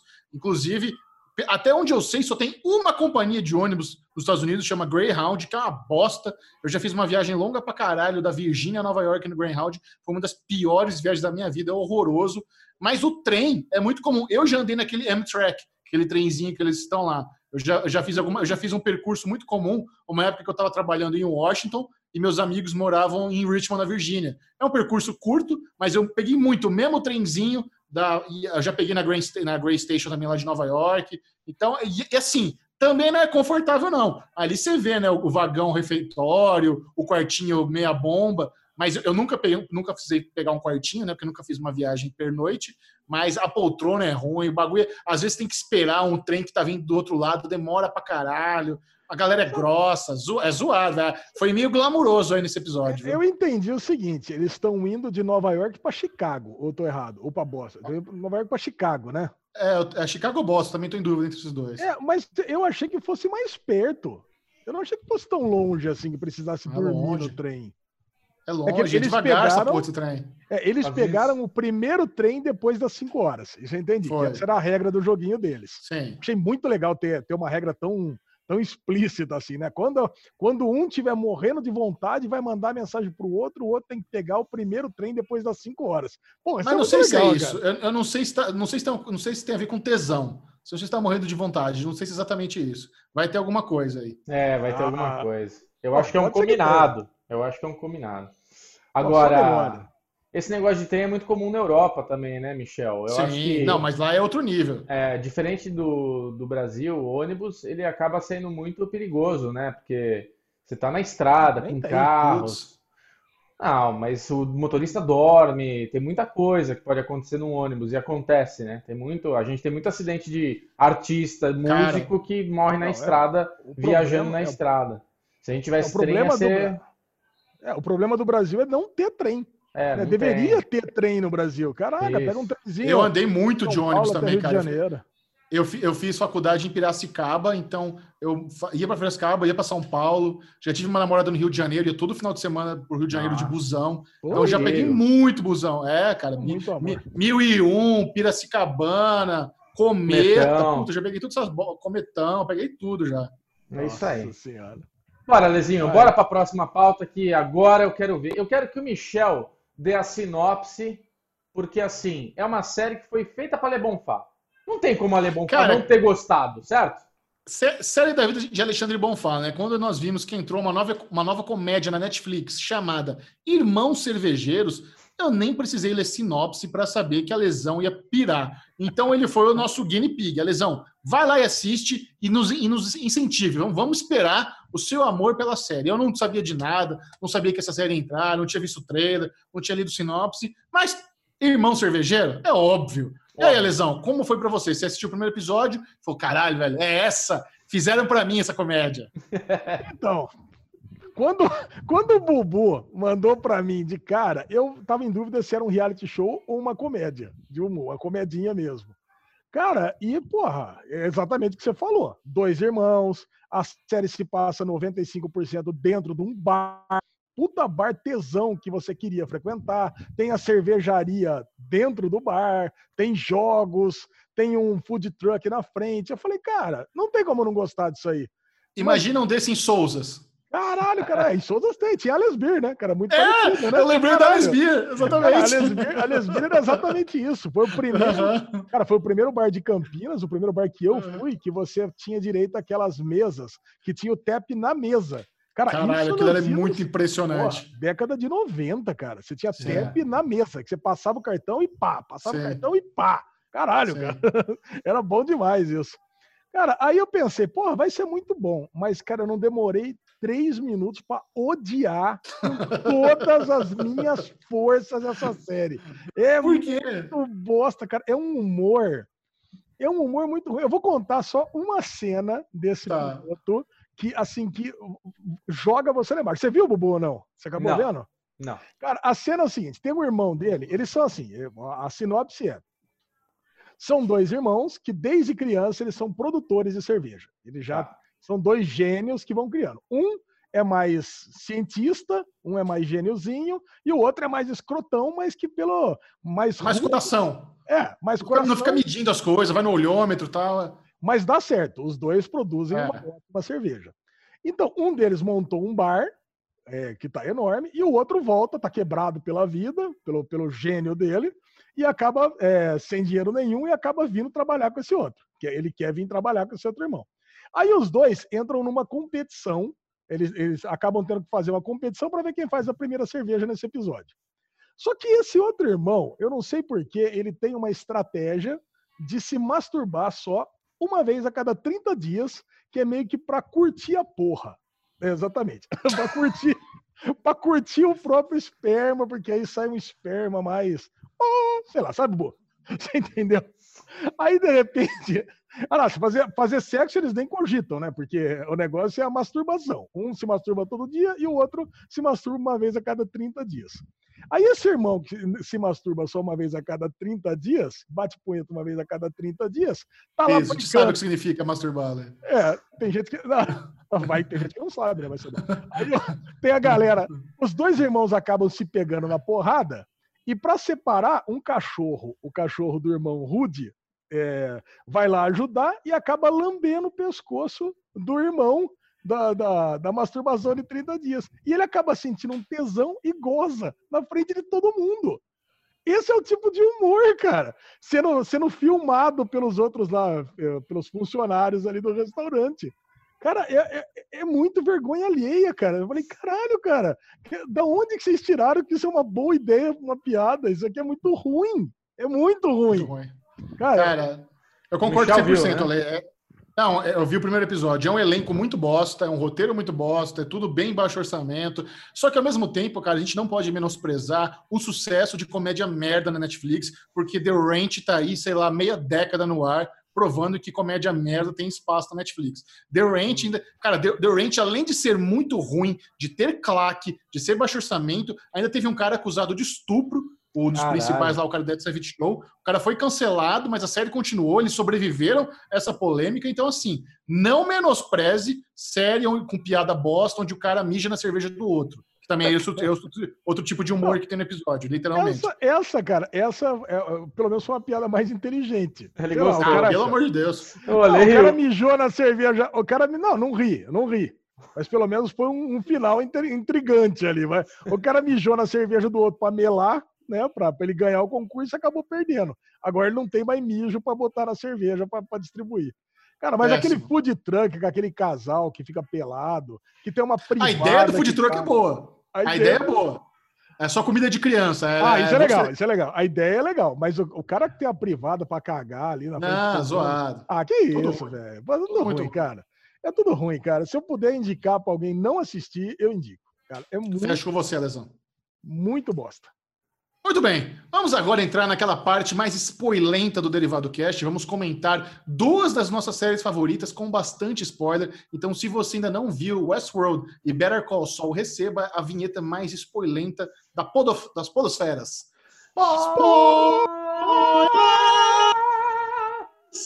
Antes de falar de Westworld, eu queria falar que aconteceu uma coisa muito divertida essa semana, né? Que cada um de nós está assistindo uma série nada a ver, que a é gente não ia ter, a gente não ia ter nem pauta para falar aqui nas séries, porque ó, eu tô assistindo Fargo, terceira temporada, This Is Us e Succession.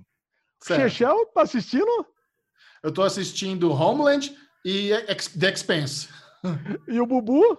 Tô assistindo Afterlife. Afterlife. Quer dizer, pô, cada um tá assistindo uma coisa, tudo bem que teve algumas séries que um de nós já assistiu, mas é tudo coisa muito antiga, é tudo coisa que não caberia. Não, no... Homeland, eu tô vendo a temporada final. Eu tô vendo a, tá, atual. A Homeland está vendo a temporada final. Pô, tem uma Tô. galera, tem uma galera que tá pedindo aqui, ó. O Rodolfo, Sim. né? O Rodolfo tá lá. Cara, tem, tem, uma galera que tá pedindo, mas eu não tô curtindo essa temporada. Não vou não tenho nem que comentar coisa boa, cara. Tá muito ruim, ah, muito é? chato. Pô, nem quero falar de Homeland porque dá tá, Tá todo mundo, nossa, maravilhosa! Ah, eu não tô. Eu, eu não, eu não... Homeland já foi muito foda, cara. Homeland foi. foi. uma série que eu adorava. A primeira temporada é genial, genial. Mas, cara, acho que vai despedir de forma bem esquecível. Sabe o que vem por aí, Michel? Hum. Billions. Puta, aí sim, né? Aí nós estamos falando coisa boa. Então, Gechão, Westworld veio para sua quinta episódio dessa terceira temporada e as coisas parece que chegaram no, no final, né? Já sabemos quase tudo que está rolando, não temos mais teorias para fazer e tá, agora é só partir para um cyberpunk final. Você concorda comigo? Imagina, cara, quem é o teoria. Caleb? É. Quem é o Caleb é um puta mistério. Esse episódio, né, intitulado Genre, foi até uma, uma brincadeirinha bem gostosa. Genre, não é assim? Você não gostou do título? Genre? Não, é genre, não é gênero. É, agora é francês. Genre, que significa gênero, né, em português. E aí teve a, a, graça desse título é exatamente pela droga que o Caleb toma no pescoço, que se chama genre, que é uma viagem aí em vários tipos, em vários gêneros cinematográficos diferenciados. Então ele vai viajando desde o do noir, tudo fica preto e branco. Aí tem a, o momento épico, onde toca a cavalgada das, das Valquírias. Aí tem a parte do romance, onde ele tá lá, toca musiquinha romântica, ele olha para Dolores e fala: Meu Deus, como eu amo essa robô. Aí entra a parte dos fritos, que tem a musiquinha do transporte, e tá. E tem muita tem, tem David Bowie tocando, tem muita. Tem a, a, os arranjos que eles fazem para o episódio são bons. Maravilhoso. David Bowie, essa música toca naquele filme do Mitch a Vida Secreta de Walter Mitty. É, maravilhoso filme, tem esse Down Control to Major Town. Maravilhoso, maravilhoso. Uh, Westworld, cara, ele, ele, ele pega essas canções, a gente teve na segunda temporada, né, que teve Guns, teve várias várias bandas, assim, que acho que Pearl Jam, né, que eles deram essa mudança aí, fica lindo. Agora, Alezinho, diferente de você, eu acho que tem muita teoria a ser feita sim, cara. Porque o Caleb mostrou aquele laboratório lá, que ele, ele bota os caras lá trancado. Cara, tudo indica, na, na teoria de Bubu, que Caleb foi militar porra nenhuma. Talvez isso tenha sido uma memória colocada nele. E talvez ele tenha é. sido ativado lá por alguém para cometer um crime. E, puta, cara, pode ser várias coisas. Talvez o Caleb que tenha matado o irmão do, do Serac. Entendeu? Boa! Aí, ó, dá para viajar. Bubu. Inclusive, a, a teoria mais popular que pipocou no Reddit essa semana, aí a galera fica me mandando, né? Ai, a, a minha teoria, que na verdade o Caleb é o irmão do Serac, fizeram uma reedição dele, do irmão do Serac, e ele virou o Caleb, né? Essa nova teoria, Caleb é irmão, irmão do Serac. Eu não compro muito teoria, acho que seria um pouco forçado ter toda essa. É, aí seria uma reedição de DNA mental, de memórias muito complexa, né? Mas a galera tá curtindo essa teoria aí. E outra, é uma teoria que a, hora que você falou fez sentido na minha cabeça, mas pensando já desfez. O Serac gostava muito do irmão. Ele entendeu que o irmão tinha, ele é do perfil dos, como é que é, os que se destacam lá, que você falou é, na live? Outliers. Outliers, né? Mas ele não ia fazer virar uma, uma personalidade para ele meio que cagar pro irmão e deixar lá para se matar no fim da história dele. Então acho que não casa muito bem com isso. Eu prefiro a história de o, o, o Caleb ser um outlier, alguma coisa que estava lá, eles pegaram, fizeram uma lavagem cerebral, virou um. Tipo, ó, mata esse cara, muda. Tipo, é isso, acho que é esse caminho. A Lê tá com a boquinha, a Lê tá com a boquinha. Tá odiando, deles. tá odiando. Estão falando merda! Não, não, pelo contrário, eu tô, eu tô entendendo o que vocês estão falando, tô gostando do que vocês estão falando aqui. Eu Mas. Só, eu só não, eu só acho que essa realmente essa é uma, é uma temporada de Westworld diferente da anterior, que ela tá muito mais simples. Sim. Ah, é. Eles estão cumprindo com a promessa que ia tirar toda aquela complexidade de momentos temporais que ninguém entendia nada. É muito mais fácil de entender. Né? E dá para entender, inclusive, que essa temporada ela é muito parecida com as duas primeiras temporadas, onde repete, os, né? É, ela repete, é uma repetição. O looping da jeito, Dolores com o looping do Caleb. As duas primeiras temporadas eram os, os, os androides, lá, os robôs, querendo fugir do parque, querendo o seu livre-arbítrio. De repente chega no mundo real e descobre que os humanos também não têm livre-arbítrio. E aí a Dolores, que libertou os robôs, os robôs, libertou ela mesma, tirou do parque, agora ela tem que libertar todos os humanos, né? Então, puta, é a salvadora da humanidade, né? Dos robôs, dos humanos e de tudo mais. Agora, cara, é... esse episódio foi um episódio que começou a me incomodar algumas coisas em Westworld, né? Tem, tem algumas conveniências ali que eu não sei, é, começa a me cansar. Talvez essa repetição de, de plot comece a me cansar. Por exemplo, esse negócio de todo mundo receber a, a, os seus dados ali no computador e sair aquele quebra-quebra imediatamente foi um negócio que me incomodou demais. Primeiro, cara, é, quem é desenvolvedor sabe, para fazer aquilo ali precisaria existir um layout pré-programado. E eu não imagino que ninguém eh, lá de dentro ia desenvolver esse layout para ver. Quem vai analisar esses dados aí é alguém de Big Data porra, vai pegar esses dados aí e analisar no banco de dados. Não vai deixar prontinho para que qualquer Zé Mané pegue aquilo lá e olhe. Nossa, quer dizer que eu vou me matar daqui a cinco anos? Quer dizer que meu irmão me acha um bobo? Cara, eu, eu não sei. Aí, de repente, todo mundo, qualquer um, pega, olha e tem um layoutzinho bonitinho, com a sua fotinho, com um, um label laranja com o fundo preto eu falei, falei, caralho, velho, que que foi? Será que foi a Dolores que ficou programando o HTML CSS durante a noite para já distribuir para todo mundo? Eu não sei, cara. É, não, não, incomoda vocês nem um pouco esse tipo de coisa? Não, né, cara? Isso aí é só quem tem cabeça de programador, fica anotando essas coisas. O, o, a primeira parte do seu incômodo, que a galera receber e pirar, isso, isso talvez seja um pouco mais forçado para mim, porque eu sou um cara muito cético. Então, se eu recebo no meu celular um negócio fala, ah, você vai se matar em 10 anos, vai tomar no seu cu, quem falou isso? É, quem me mandou essa porra? Não, não acredito. de onde está é. vindo, né? Por que, que eu estou recebendo é. isso? Isso daí não é um spam, alguma coisa? É, eu não ia sair tacando pedra na rua e jogando fogo na motoca. Exato. Não, né? porque, Mas é... porque a, coisa, a coisa aconteceu imediatamente, né? Ela estava no vagão do trem, sei lá, tinha oito pessoas no vagão do trem, às oito já começaram a brigar, namorado brigando com mulher, hum. sei lá, você me trai, eu te traio, você pega a secretária. Falei, caralho, cara, como assim? Isso aqui pode Mas ter aí... sido um, um puta de um fake news fudido que mandaram, é. minaram pra tudo quanto é lado. Aí a lesão entra no que você tá falando, né? Que é as repetições. Então, isso é uma repetição do caos. Então, a Dolores criou o caos no mundo e com essa abordagem o caos foi feito e tudo mais. Eu concordo com você, esse episódio já teve um outro episódio que eu falei aqui no derivado que me incomodou muito a cena da ambulância, aquela cena de ação da ambulância que a Dolores está lá, tomou o tiro, estava toda zoada, né? Meio que parecendo que ia apagar. E toda a cena foi ruim, né? Esse episódio eu acho que tiveram várias cenas ruins mesmo. Acho que coisas que não combinam com a qualidade da série. Na primeira e na segunda temporada a gente teve uma produção impecável. Essa terceira temporada, não sei se tem uma pessoa nova que está cuidando desse departamento lá no, nos estúdios e tudo mais. Eu me incomodei. Então, assim, a perseguição do carro, que são os carros futuristas, que pode ter uma pode ser difícil fazer essa cena porque eles estão usando carros mesmo, com as pessoas dentro, não é não é computação gráfica nada, tá uma coisa muito falsa, porque eles querem fazer uma cena de Velozes Furiosos com um carro que anda 50 por hora. Então não fica uma cena verdadeira, não é uma cena de fuga verdadeira. O carro derrapa, mas a roda dele é do tamanho de uma menor que um carro de de mercado de, de fazer compra, no, né? tipo uma rodinha. Tipo, tem várias deficiências ali que me incomodaram nesse episódio.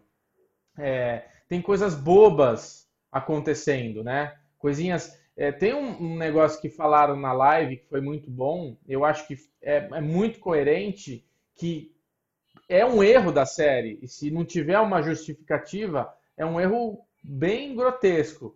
Como é que a Dolores tem a informação do Caleb com aquele padrão, com esse com essas informações? Como é que ela chegou lá? Ela não conhecia o Caleb, o Caleb não era um cara que ia entrar na rotina dela, não estava programado, pelo menos até então não estava programado isso acontecer. Meio que o Caleb apareceu ali, né? Não sei não, se. Eu não acho. Você acha eu que tudo que aconteceu para ele acho... aparecer? Agora, como é que ela eu tem. Acho... Eu é ela... acho que o Caleb está no alvo dela desde o começo. Desde o começo. E então, ele é um cara importante. Parece é, parece que é uma coincidência, mas ela mirou nele, ele é um alvo específico dela. É, mas como é que ela sabe tanta informação dele, então, para ela mirar nele? O porquê, a gente vai saber, óbvio, né? Que vão explicar não, isso. Mas como é que ela não, tem. É todos os... O Chechel falou um negócio. Não, o Chechel falou um negócio que a gente precisa repercutir aqui. Pelo não, não. Quer dizer, vai, você acha que. Não, não, você acha que então ela se deixou é, entrar naquele momento de risco para ser assassinada, porque ela já previu que era ele que ia fazer aquela entrega e ela ser baleada para que ele salvasse a vida dela naquele momento? Exato.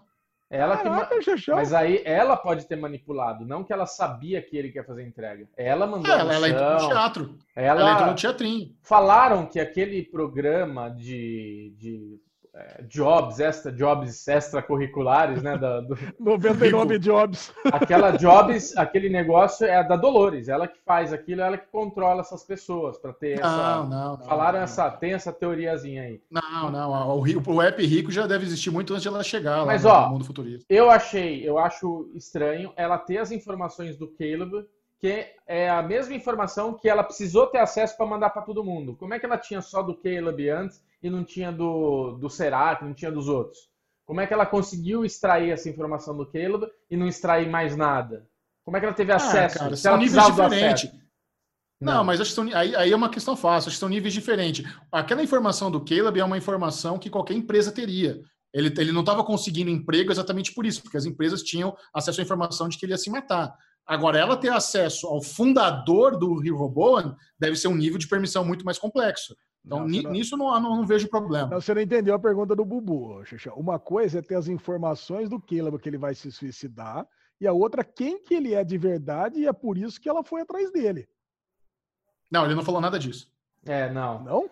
A, a minha, a minha, não, você, mas não, então, mas você melhorou, você melhorou. Eu entendi, eu respondi certo, então, não foi, Bu? Não, você respondeu certo, mas ainda assim, eu não acho que as empresas tenham a informação, o acesso à informação do jeito que você está falando. Porque senão não tem é, valia, é. não tem valia nenhuma. É por isso que ele não consegue emprego. Mas, é por isso que ele não consegue mas, emprego. Michel, aí não tem valia nenhuma o que a Dolores fez. O que a Dolores fez. Ela fez tudo aquilo para ter acesso que qualquer empresa tem. Não. A única tá, coisa tá, que ela não tem... tinha acesso ao Serac, mas a empresa consegue ter acesso às informações tudo menos o Serac. Tipo, ela ter, ela, não fazer, sei. ela ter toda aquela jornada para conseguir o jornal, para ter o Serac, beleza, de acordo. Mas ela ter toda aquela jornada para só daí conseguir criar o caos, ela podia ter criado esse caos antes.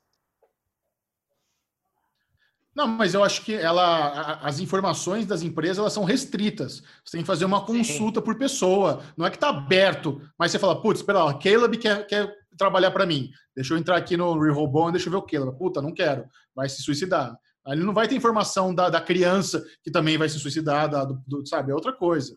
Mas, que... mas a gente está só especulando para caralho. Especulando, não, tem, não tem como saber mesmo. Ah, mas é a delícia. Agora, o, o, presidente brasileiro incomodou todo mundo. Todo mundo. O presidente Brazuca, que não falava português, puta que pariu, né? Não, isso foi uma vergonha. Bizarro. Existem, existem dois, duas coisas óbvias que a série podia ter feito. Primeiro, falado com o Rodrigo Santoro Rodrigão, ah, indica alguém. Vocês falaram isso tudo na live, a gente conversou isso antes. A gente está falando óbvio, mas assim, vamos repetir aqui. Que é, Rodrigão, porra, quem que é um cara da hora aí que. Pô, primeiro que o Brasil é um puta público. Não, eu tô, é, tô tipo eu, o cara da. Tem o zap do Wagner Moura aí? É, chama o Wagner Moura aí, pô, fazer uma ponta. Não, o Wagner Moura não dá, ali é de conchavo com a Netflix, vai entrar filme dele. Mas assim, pensa que a HBO sabe a potência que é o Brasil, a audiência que é o Brasil. Imagina colocar um cara, audiência Brasil, que a audiência Brasil vai olhar e falar: caralho! Porra! Então imagina ter um cara bom lá. Não sei é quem. Fagundes. Antônio Fagundes, Fagundes presidente do Brasil. Já fizeram, o Brasil já tá igualzinho o Mato Grosso do Sul bota o Fagundes ali do Rei do Gado, pronto, é o presidente ah, brasileiro ideal. Fagundes, eu, eu confundi com o Fábio Assunção. Também seria legal. Também imagina, seria legal. Imagina colocar o Fábio Assunção de presidente do Brasil. O Fábio Assunção. Chega lá. Pô, Ia então gerar esse, muito esse, meme, cara. Esse é o primeiro pensamento que eu tive, tipo, caralho, velho, os caras não trocaram ideia com um cara que tá lá dentro da série. Beleza, o cara acabou de sair, puta, já tinha saído, tive uma ideia depois.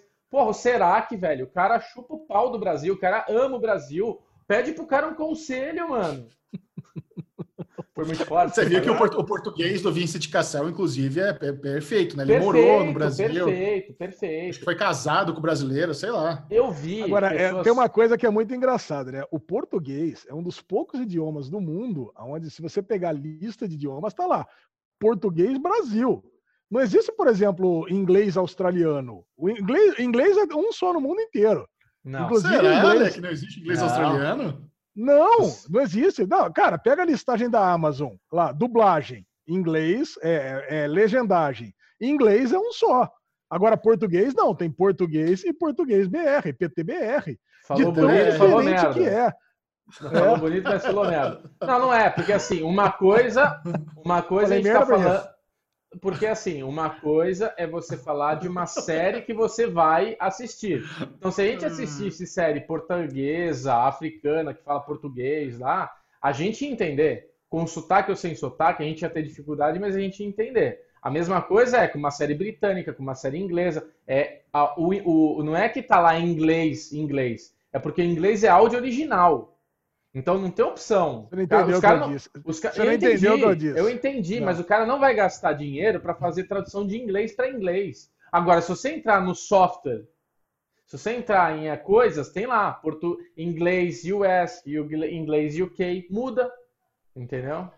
Muda. Tem. Para programas, para as coisas, tem. Tem, lógico que tem. Não Você tem. um print da minha tela? Não tem. Pode procurar na Amazon. que Amazon? Amazon não. Eu tô falando de software. Software. Você entrar no Premiere, ah, entrar não, eu tô tem... falando, eu tô falando legendas. Legenda não tem em inglês na Austrália, só tem um inglês. Agora, português tem dois, português e português Brasil. Entendeu? Entendi. De tão diferente que é. Tá bom. Cara, mas enfim, o Vicente Cassel realmente Sim. fala em um português muito foda. E o, e, o portu, e o presidente brasileiro fala um português de Portugal.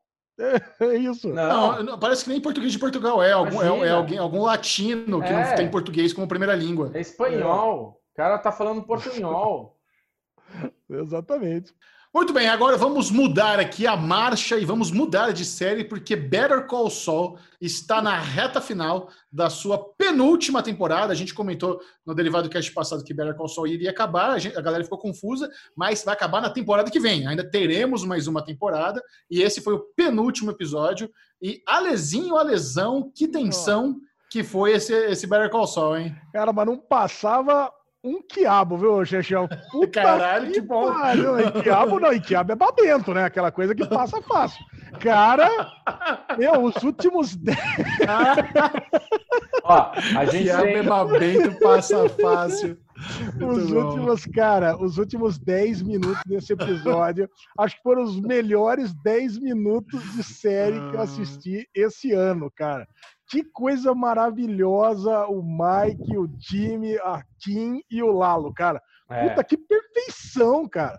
É a melhor série da atualidade em exibição, é Better Call Saul, e quem não tá assistindo tá perdendo. Tá Puta que É perfeito, perfeito. Mas é, é impressionante. Ó, a lesão e a mosca. a mosca, a mosca. É a mosca de Westworld veio pra cá, é, cara. Caralho. Veio aí. De Breaking Bad. É, e de Breaking, e Bad. Breaking Bad é. também. A gente tem uma coisa em, em, Better Call Saul que eu lembro bem quando eu assisti, que em algum momento eu não gostei de Better Call Saul. Mas porque antes a gente tinha Jimmy, Chuck e Kim. Era essa a, a grande trama, né? Que era a treta do Jimmy com o irmão dele, como que ele é. se tornou advogado, por que, que ele é um. ele tem esse perfil, por que, que ele se dá bem com o que ele faz é, a, traquita, a traquinagem que ele tem em gravar, em fazer coisas. É, no começo mostrava bem, né? Que toda hora ele manipulava as veinhas lá, os asilos, as coisas com a propaganda que ele fazia. Então mostrou assim as qualidades e as, as complexidades do personagem, né? É, essa jornada que acho que foram que três temporadas, né? Que a gente teve até o irmão, o Chuck morrer, até tudo. Isso toda essa jornada assim foi boa, mas eu lembro que acho que no, na segunda temporada alguma coisa não me agradou. Quando, ah, é? quando Better Call Saul começou a entrar no mundo de Breaking Bad, que eu não sei se foi uma coisa planejada ou se porque a série não estava indo tão bem, eles falaram vamos começar a agregar o Breaking Bad na série, mesmo trazer, e eu acho que isso deu muito certo, aí a, a série tomou um rumo muito diferente. Que isso eu falo, se você assistir Better Call Saul e depois emendar Breaking Bad, para quem não assistiu Breaking Bad, matar Better Call Saul, que ainda falta uma temporada final que vai sair, que vai, né, vai atrasar e tudo mais, depois assistir Breaking Bad, vai ser uma puta experiência. Porque você vai ter um personagem que você se apegou uma, uma série completa dentro de uma outra série que é maravilhosa. Então, assim, esses dois últimos episódios te leva, te, te leva para outro lugar o, o amor e, o carinho que você tem por essa série, né? Pelo nome Better Call Saul. Cara, é espetacular, assim. Esse último episódio realmente. E eu, Bubu, acho que minha teoria que eu tinha falado aqui tá certa. Eu acho que em algum momento, esse foi um episódio bem próximo disso, o Sol Goodman, o Jimmy, entendeu que ele não quer que a Kim entre no jogo. Ele não quer que a Kim seja uma moeda de troca porque ele fala, deixa ela sair, deixa ela sair. Ele fala, não, deixa ela ir. Porque ele sabe que ela é um possível objeto de botar uma arma na cabeça dela e tirar a verdade dele. Então, assim, eu acho que ele vai fazer o famoso eu prefiro me afastar dela, mesmo sendo o meu grande amor, sendo a pessoa parceira da minha vida, para eu estar, tá, tipo, livre no meu caminho e poder fazer as coisas sem, esse, sem essa coisa. O que, que você acha, então, Dezinho?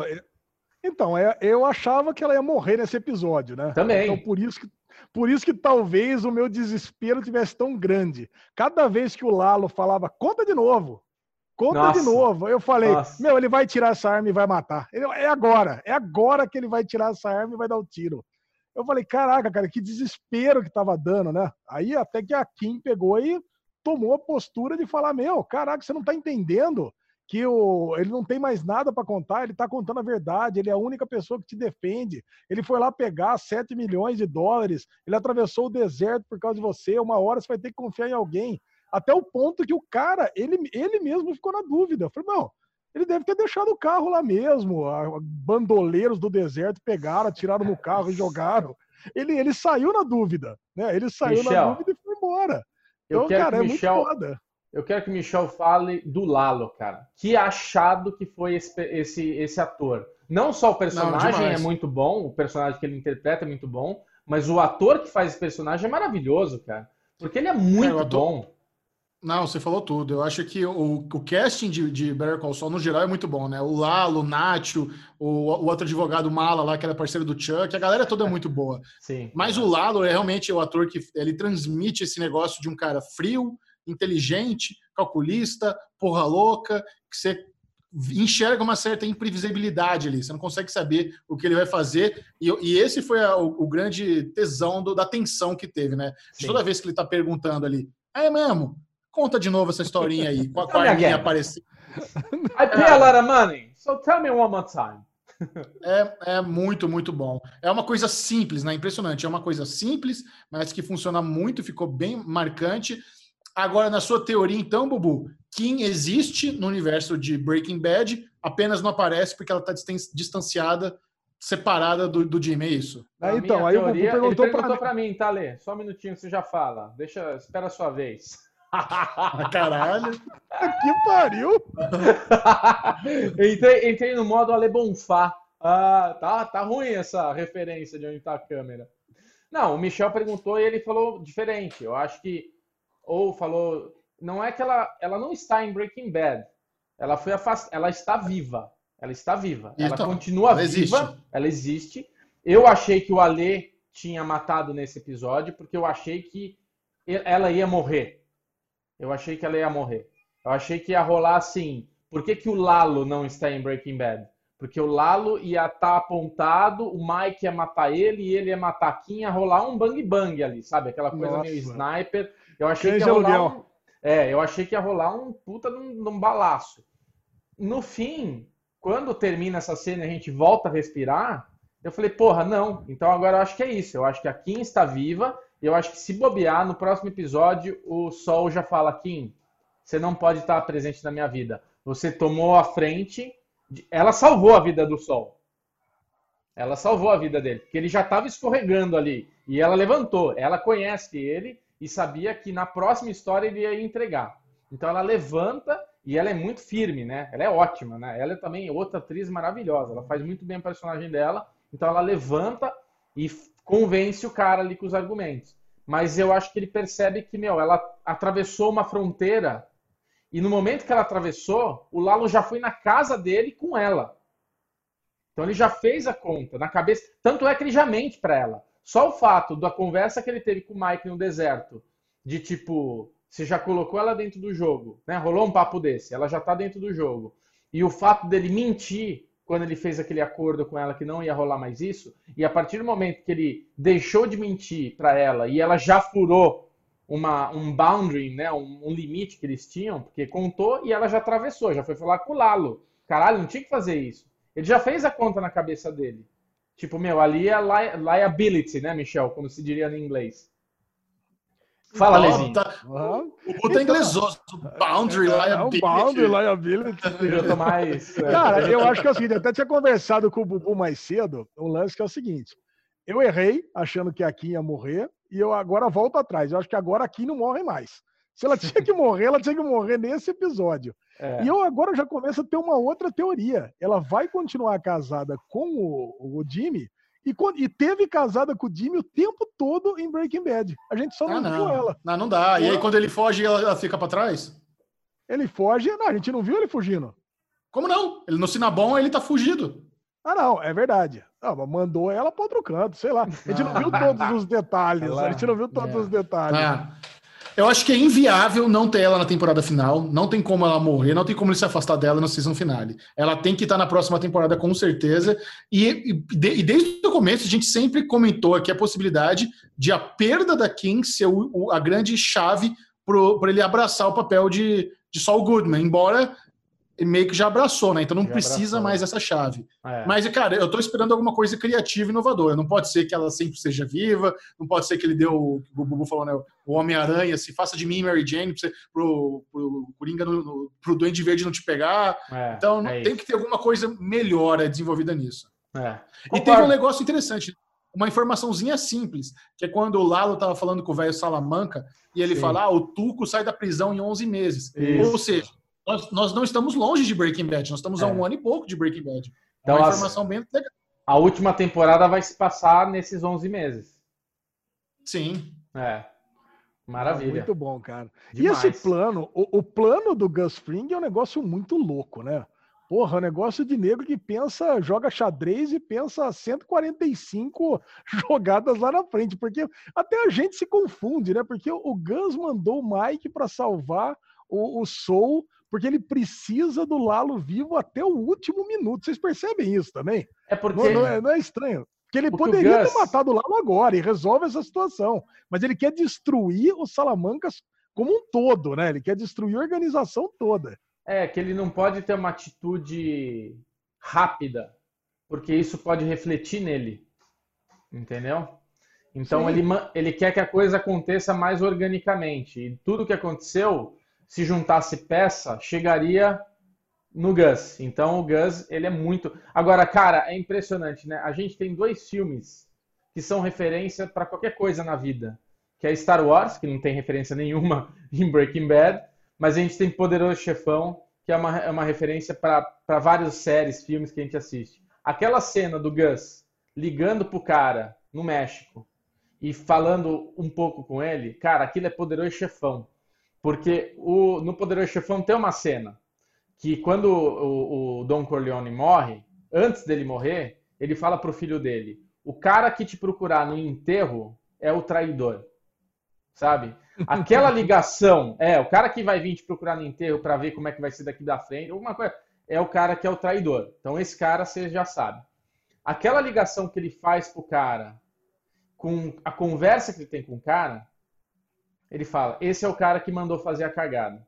Só que ele percebe que é diferente do poder do chefão, né? Mas a referência, tudo. Mas ele percebe que na verdade o cara dá a mensagem de tipo, ah, agora vai melhorar as coisas, né? Agora, porque na verdade ele tá, tá querendo que o Gus vá para frente, que é um possível parceiro, é um cara que vai estar tá junto. Mas puta, é demais, é. cara, é demais. Assim, tipo, é, é, muito lindo ver essa série, não tenho o que falar. É amor, né? A gente cria um amor por ela igual a gente criou por Breaking Bad. E você tem razão, Ale. Dificilmente você fala hoje uma série que está aos pés de Better Call Saul. Micharouca, o que, que você tem para finalizar sobre Better Call Saul? Porque você é nossa, o nosso guru, a nossa voz sábia do Oscar. Não, vocês falaram bonito já. Eu amo essa série, estou ansioso para ver como é que vai ser o season finale. E agora é só aguardar a temporada final para encerrar com chave de ouro essa trajetória de um spin-off que conseguiu ser tão bom quanto a série mãe, né? Breaking Bad é aclamada como uma, por muitos como a melhor série da vida. E eu acho bizarro, a gente já falou isso 500 vezes, quem assistiu Breaking Bad não assiste Better Call Saul, não faz ah, sentido algum. Não faz sentido. É um puta complemento. Até se você nem viu Breaking Bad, Better Call Saul funciona como uma série de alto nível para você acompanhar. Não poderíamos recomendar mais aqui no Derivado Cast, uma série do nosso coração. Perfeito. Muito bem, vamos agora rapidamente falar de um filme que chegou ao catálogo da Netflix chamado Code 8, Código yeah! 8 é estrelado pelos primos Amel, Robbie Amel e, o Steve, Steve Amel. Steve Amel, Steve, Steve Amel para quem não sabe, é o nosso querido Arrow, o arqueiro verde das séries da CW. A série já acabou. E o Robbie Amel é o primo não tão bem sucedido dele. É o Firestorm. Aquela... Hã? É, é fez o Tomorrow People. Participou do Arrowverse também como Arrow, o, o Firestorm. Mas, assim, é uma, é uma família, tem uma genética muito boa, os meninos são lindos, muito bonitos. Sim. Não são tão talentosos, né? Não vou dizer para você que nenhum deles vai ganhar o Oscar tão cedo, mas eles têm um certo carisma. E, eu, e cara, eu, é muito louco, né? Eu tava assistindo esse filme, o tempo inteiro eu tava achando tudo muito familiar. E o Code 8, na verdade, é um, é um curta de 2016, que já mostrava meio esse, esse universo. Eu lembro de ter assistido no YouTube. Que, na, que é meio chupinha. Eu lembrei assim de dois quadrinhos muito famosos, né? Tem, tem a Guerra Civil, que é o lance das pessoas com superpoderes precisarem cadastrar o seu, falar, ah, eu tenho superpoder, né? O, o governo vai ter um, ali um registro de todo mundo.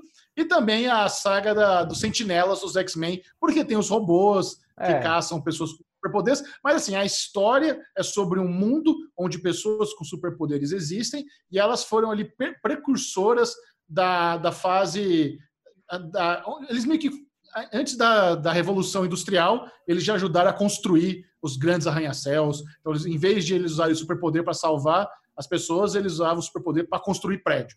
Aí, com a Revolução Industrial, eles foram substituídos por máquinas e depois meio que rolou um preconceito. As, essas pessoas precisam ter um cadastro no governo e é difícil você trabalhar. Eles meio que fizeram ali uma, uma, uma alegoria com imigrantes ilegais, né? Porque também é outra coisa de cultura americana. Aquele lance dos caras estarem ali do lado de fora, esperar uhum. alguém passar com um caminhonete para oferecer, oferecer trabalho, é algo que muito brasileiro ilegal nos Estados Unidos passa, mexicano passa, é normal você passar nessas lojas de material de construção, Home Depot da vida, e ter lá os mexicanos prontos para trabalhar por 5 dólares a hora. Então, um subcontractor que pegou ali para renovar uma casa, o cara pega cinco carinhas, paga 5 dólares a hora, fechou um job de 20 mil, paga a micharia e assim. Tem gente que vive disso, de cada dia fazer um freela é, diferente. E aí tem os freelas do galera superpoder. Então, ah, hoje eu preciso de alguém com poder de, super, de eletricidade, hoje com super força. E aí eles. Esse universo.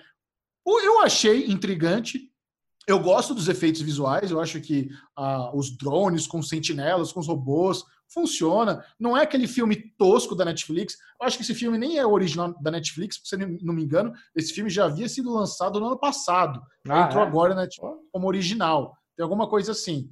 Mas, cara, eu vou falar para você que, para mim, não é nem de perto um dos piores filmes da Netflix, não, cara. Eu então, assisti tranquilo, não é genial, mas assim, tem uma, acho que uma hora e 38. Isso. Cara, entretenimento legal, de boas. Não é brilhante, mas eu não, não, não, me arrependi de ter assistido, não. Falou bonito, é isso aí. Eu tive a mesma, como espectador ali, eu acho que o filme funciona.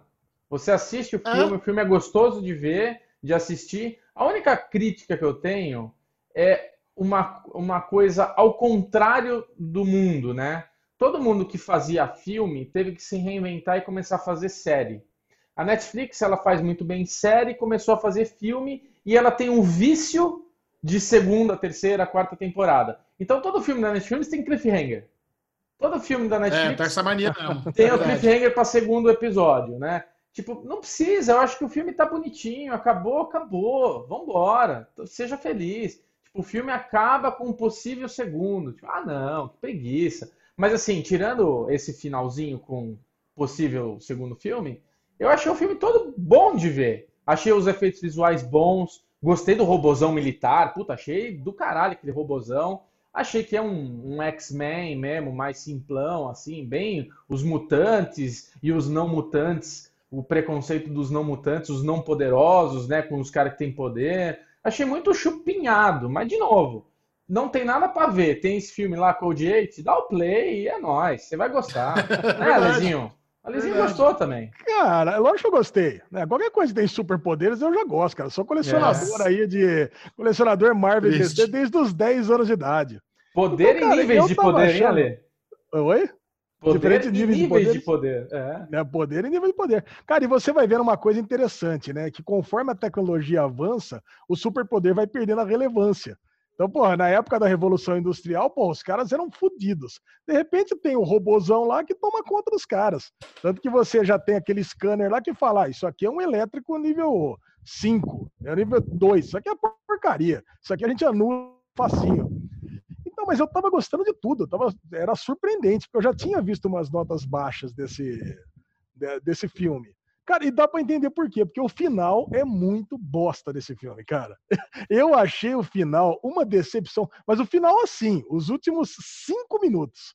Porque, meu, a construção do background é, me, faz, me faz ter vontade de ter uma série, Bubu. Ao contrário é. de você. Eu, eu não queria que tivesse um segundo filme. Mas isso daí poderia, por exemplo, ser um ambiente de uma antologia que nem foi Electric Dreams, por exemplo. Eu queria ver outros personagens interagindo num mundo desse, é. onde existiam pessoas com poderes registradas no governo, onde existia uma mesmo. polícia dessa. Porra, achei maneiro pra caralho os policial de camiseta, né? Escrito drugs do, do lado, assim. Pô, cara, achei, achei tudo legal. Mas de repente o cara que ele tava pronto lá, o Rob Amel, você vê que o cara é um bunda mole mesmo, né? Lá na série de Arrow ele era um bunda mole, Tomorrow People ele levou chifre. Quer dizer, o cara ele é feito para ser um, um, bunda mole. Ele tava pronto para virar um vilão, fudido. Pega a menina, conserta a mãe, mata a menina e pronto. Agora não, eu, eu falei, caralho, eu tava pronto para vir aqui no derivado, eu falei, olha, puta final corajoso, cara. Pegou a menina, matou a menina, salvou a mãe e pronto. Não, a menina tá salvando a mãe. Ai, para, para que eu não quero mais.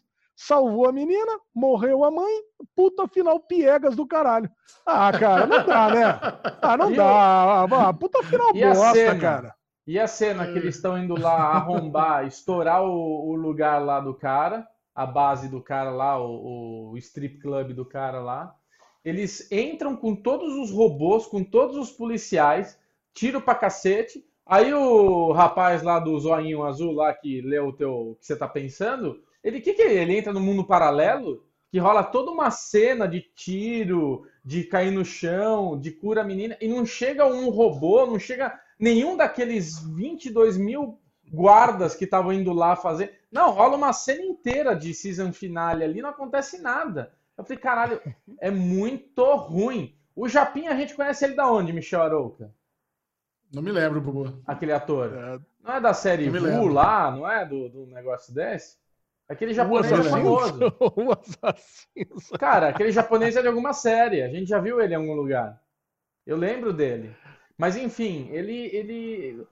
O filme funciona muito bem até esse momento. Tipo, a hora que eles estouram aquele cativeiro, né? Aquele lugar. E começa a ter esse. Ah, só pra gente encerrar o filme, vamos contar a historinha assim nossa, ficou muito, muito ruim. Mas você falou uma coisa muito boa, Lê. Eu acho que você tem 100% de razão. Se fosse uma série, até perdoava essa cena. Essa série ia ser muito legal de ver, cara. Olha que oportunidade. Verdade. Pô, é uma Eu fiquei pensando boa, a mesma coisa. Cara. Ia ser uma puta série. É que o, o poder de, de, cura é muito bosta, né? Que você não cura a pessoa, você absorve, absorve. a doença da pessoa. Mas é então eu, eu odiava esse poder. Eu tá bom, não, mas pera um pouquinho. Não, não, mas isso, isso é um clássico de mutantes healers. Assim, o lance é o seguinte, mas não é que ela pega a doença para sempre. Ela vai se curando rapidamente. É tipo um Wolverine 0.1. Ah, ela ficou com o arranhão no braço ali uma semana. É. Tá curando mal ali. É verdade. Ela, mal, ela, cura, mas mal. cura devagar pra caramba. Porque senão ela já tinha morrido, cara. Porque o cara, ele tuxa a droga e ela cura. Ele tuxa a droga e ela cura, você vê? Acho que não é isso. É, é, acho que ele tá com câncer, alguma coisa. Não é que ele tuxa a droga e ela cura. É outra Pô, então coisa. Então é pior, é, então ela cura mal também, né? Então tem ela essa aí, né? Ela, ela, só tem, ela tem um vício da droga e ele tem uma doença que ele, ela não consegue curar, na verdade, ah. acho. Ah, Agora também transformar o fluido espinhal dos mutantes em droga em forma de colírio. Puta viagem doida também, né, velho? Eu gostei, assim, eu gostei, achei legal. Não, é doido. Eu, eu acho que assim, para quem tá querendo ver um filminho, para desligar o cérebro, dar uma entretida, esse código 8 na Netflix é de boa, cara. Não é, não é uma puta bosta, não. Dá pra ver tranquilo. Ô, Michel, olha aí. Eu fui procurar onde que era, onde que a gente conhece ele. Você devia saber, Michel. Você gosta dessa franquia. Olá. Velozes e Furiosos. Ele é o japonês guiador ah, dos carros. É. Sabia que tinha Muito visto bom. ele em algum lugar. Maravilha, gente. Filme bom. Filme legalzinho para ver. Vale a pena. Agora a gente vai pro lugar que Michel adora, né, Michel? Puxa aí. Uh, Daddy Real! não, hoje, hoje não tem Daddy Real, não vamos comentar reality shows, vamos apenas yes. comentar notícias sobre Big, Big Brother, porque são duas notícias interessantes, né? Vai. A primeira, que eu já mencionei no começo do Derivado Cast, é que a Globo decidiu estender o Big Brother por mais quatro dias. Só que é, é uma decisão muito louca, né? Porque está indo na contramão de todos os outros Big Brothers do mundo. O Big Brother lá da, da, do Canadá foi cancelado por causa do corona. O, o Big Brother ele envolve centenas de pessoas ali para trabalhar no programa e eles decidiram estender por mais quatro dias. Eu fico pensando por quê, né? Obviamente o motivo é dinheiro, mas eu fiquei pensando, será que eles conseguiram um patrocínio extra que ninguém patrocinou para fazer uma ação nos quatro. Por que, que quatro, sabe? É uma coisa a se pensar. Só que a forma como eles estão torturando as pessoas dentro da casa é muito interessante, entre aspas, né? Porque eles não comunicaram a galera que eles vão ficar lá mais quatro dias. Caraca. O que acontece é o seguinte: tem um telão dentro da sala com a contagem regressiva de quantos dias faltam para acabar o programa. Aí, do nada, o telão mudou. Em vez de oito dias, dez dias. Quando a galera viu aquilo, eles surtaram. Porque tá todo mundo preparado psicologicamente para sair em oito dias. Aí aparece o telão só que na verdade serão 12. Então eles nem atualizaram ainda. Eles só botaram parte da atualização. Cara, a galera tá meio. Peraí, o que tá acontecendo? Não, tá bugado, isso não é possível. Não, não, não. Eles começaram a falar, nós vamos fazer greve. Não, vamos fazer prova do líder se não falaram que tá com. Como assim? Os caras aumentaram o programa e não avisaram a gente. Eles ficaram revoltados, velho. Revoltados. Eu fico pensando, cara, imagina você tá três meses naquela porra, não aguento mais, contando os dias. E nem falam com você aumentam o tempo do programa, cara. É uma dor Adorei. Eu fico imaginando o dinheiro envolvido para a Globo estender esse programa por mais quatro dias, cara. É bem é, louco. Primeira coisa que eu adorei desse Big Brother. Até agora. A, a primeira coisa do, que eu adorei. Dos... Cara, eu... a, a Manu Gavazzi, ela entrou no testemunho dela hoje de manhã e falou: gente, os decimes estão surtando. O que está acontecendo? Fala pra gente, tá, não dá para entender como assim. É, cara, muito bom, cara. Isso é Alezinho, você outro dia falou um negócio engraçado, né? Porque é isso, quanto mais perto, quando você tá com vontade de dar aquela cagada, quanto mais ah, perto sim. do banheiro, mais pavor você tá nervoso de chegar e de liberar. Imagina essa galera que tá contando os dias para sair daquela porra, porque não aguenta mais e aumenta mais dois dias. Imagina, Lezinho, eu falo para você, ó, amanhã a gente vai pro bar. E eu cancelo o evento e marco para semana que vem. Não, quem nunca cagou na porta do banheiro, né, cara? Nossa, que isso, Lê? eu não. É aquela, aquele negócio, cara. Você tá até a porta do banheiro. Quando você chegou, você meio que dá aquele relax do esfíncter. Se você vai abrir a porta ela tá trancada, porra, aí é merda pra todo lado, velho. Não tem conversa. Muito bom. A, a lesão roteirista de irmãos cervejeiros, hein? Vamos contratar aí. Exatamente. Cara, e a, e a, outra notícia é uma é, é a forma mais louca como o Big Brother transcendeu a cultura pop, né? Mark Hamill o nosso querido Luke Skywalker tweetou a hashtag Fora Gisele. Ah. Seja, a, algum fã mandou para ele, oh, twitta aí a hashtag Fora Gisele, que teve o paredão. Inclusive, a Gisele saiu do programa, graças ao Mark Hamill, mentira, mas ela saiu. Então, ele mandou pelo menos a hashtag certa. E é muito louco isso, né, cara? O nível que tá chegando de alcance esse Big Brother Brasil, Brasil 20. Inclusive, o Babu quase saiu ontem, Lesão. Você falou que ele vai ganhar. A Gisele Opa. saiu com 50 e pouco, o Babu ficou com 40 e pouco, mas olha o que aconteceu. A galera que faz a torcida das outras meninas, da, da, da Manu Gavazzi e da, e da outra lá, se juntaram contra o Babu para votar para ele sair, porque viram que ele é campeão. Então juntou seis torcidas para tentar tirar ele e mesmo assim não conseguiu. É, ele vai ganhar. Ou seja, só mostrou como ele é forte, né? Vamos lá, Babu, Thelma e Rafa estão ainda. Isso, a torcida, isso que eu ia falar. A torcida da Rafa, da Thelma e da Manu Gavazzi se juntaram com todas as outras para tirar o Babu, mesmo eles sendo os amigos na, na, dentro da casa, mas do lado de fora a galera viu, meu, se a gente não eliminar esse cara, ele vai ganhar. E mesmo assim não conseguiram. Então, olha, vai ser paulada essa final aí. Babu, é, a lesão, Babu acertou, a lesão acertou. Isso aí, é Babu na cabeça. Muito bom. Boa, lesão. Alexandre Bonfá, leve-nos para casa. Vamos encerrar esse fantástico Derivado Cast com o bloco Ninguém se importa, algo de extrema irrelevância. Olha, às vezes, às vezes é uma notícia que não tem importância e relevância, mas dessa vez é uma coisa séria, tá? Duvido ah, vocês não pensem. Lá vem. Então vamos lá.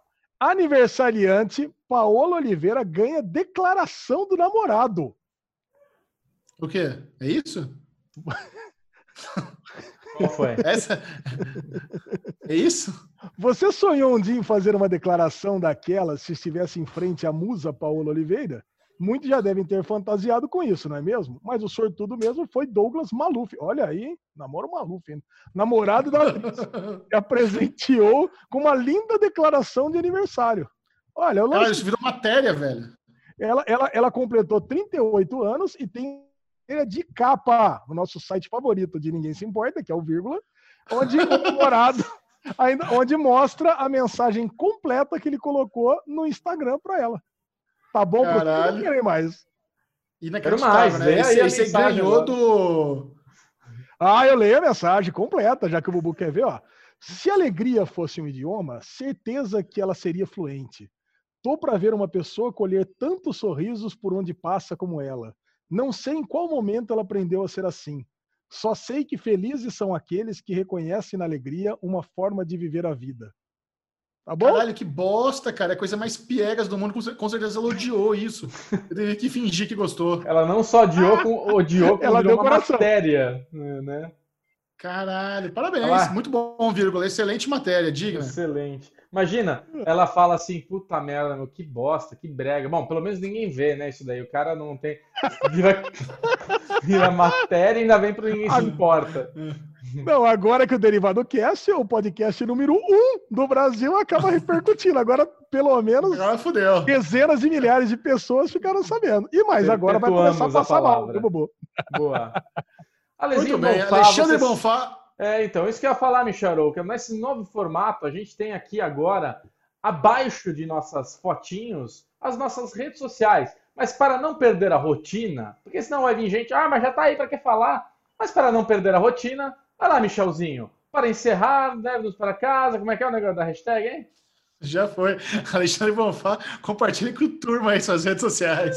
Ah, vou compartilhar mesmo, porque esse aqui é um podcast em áudio também, né? Tem a galera do Spotify. Então, Isso, estou lá no Twitter, Ale Bonfá Cardoso, mandando Twitter mais do que nunca aqui, hein? Tô com o dedo doendo aqui de tanto mandar Twitter, também no Derivado Cast e no Instagram, arroba Ale Bonfá.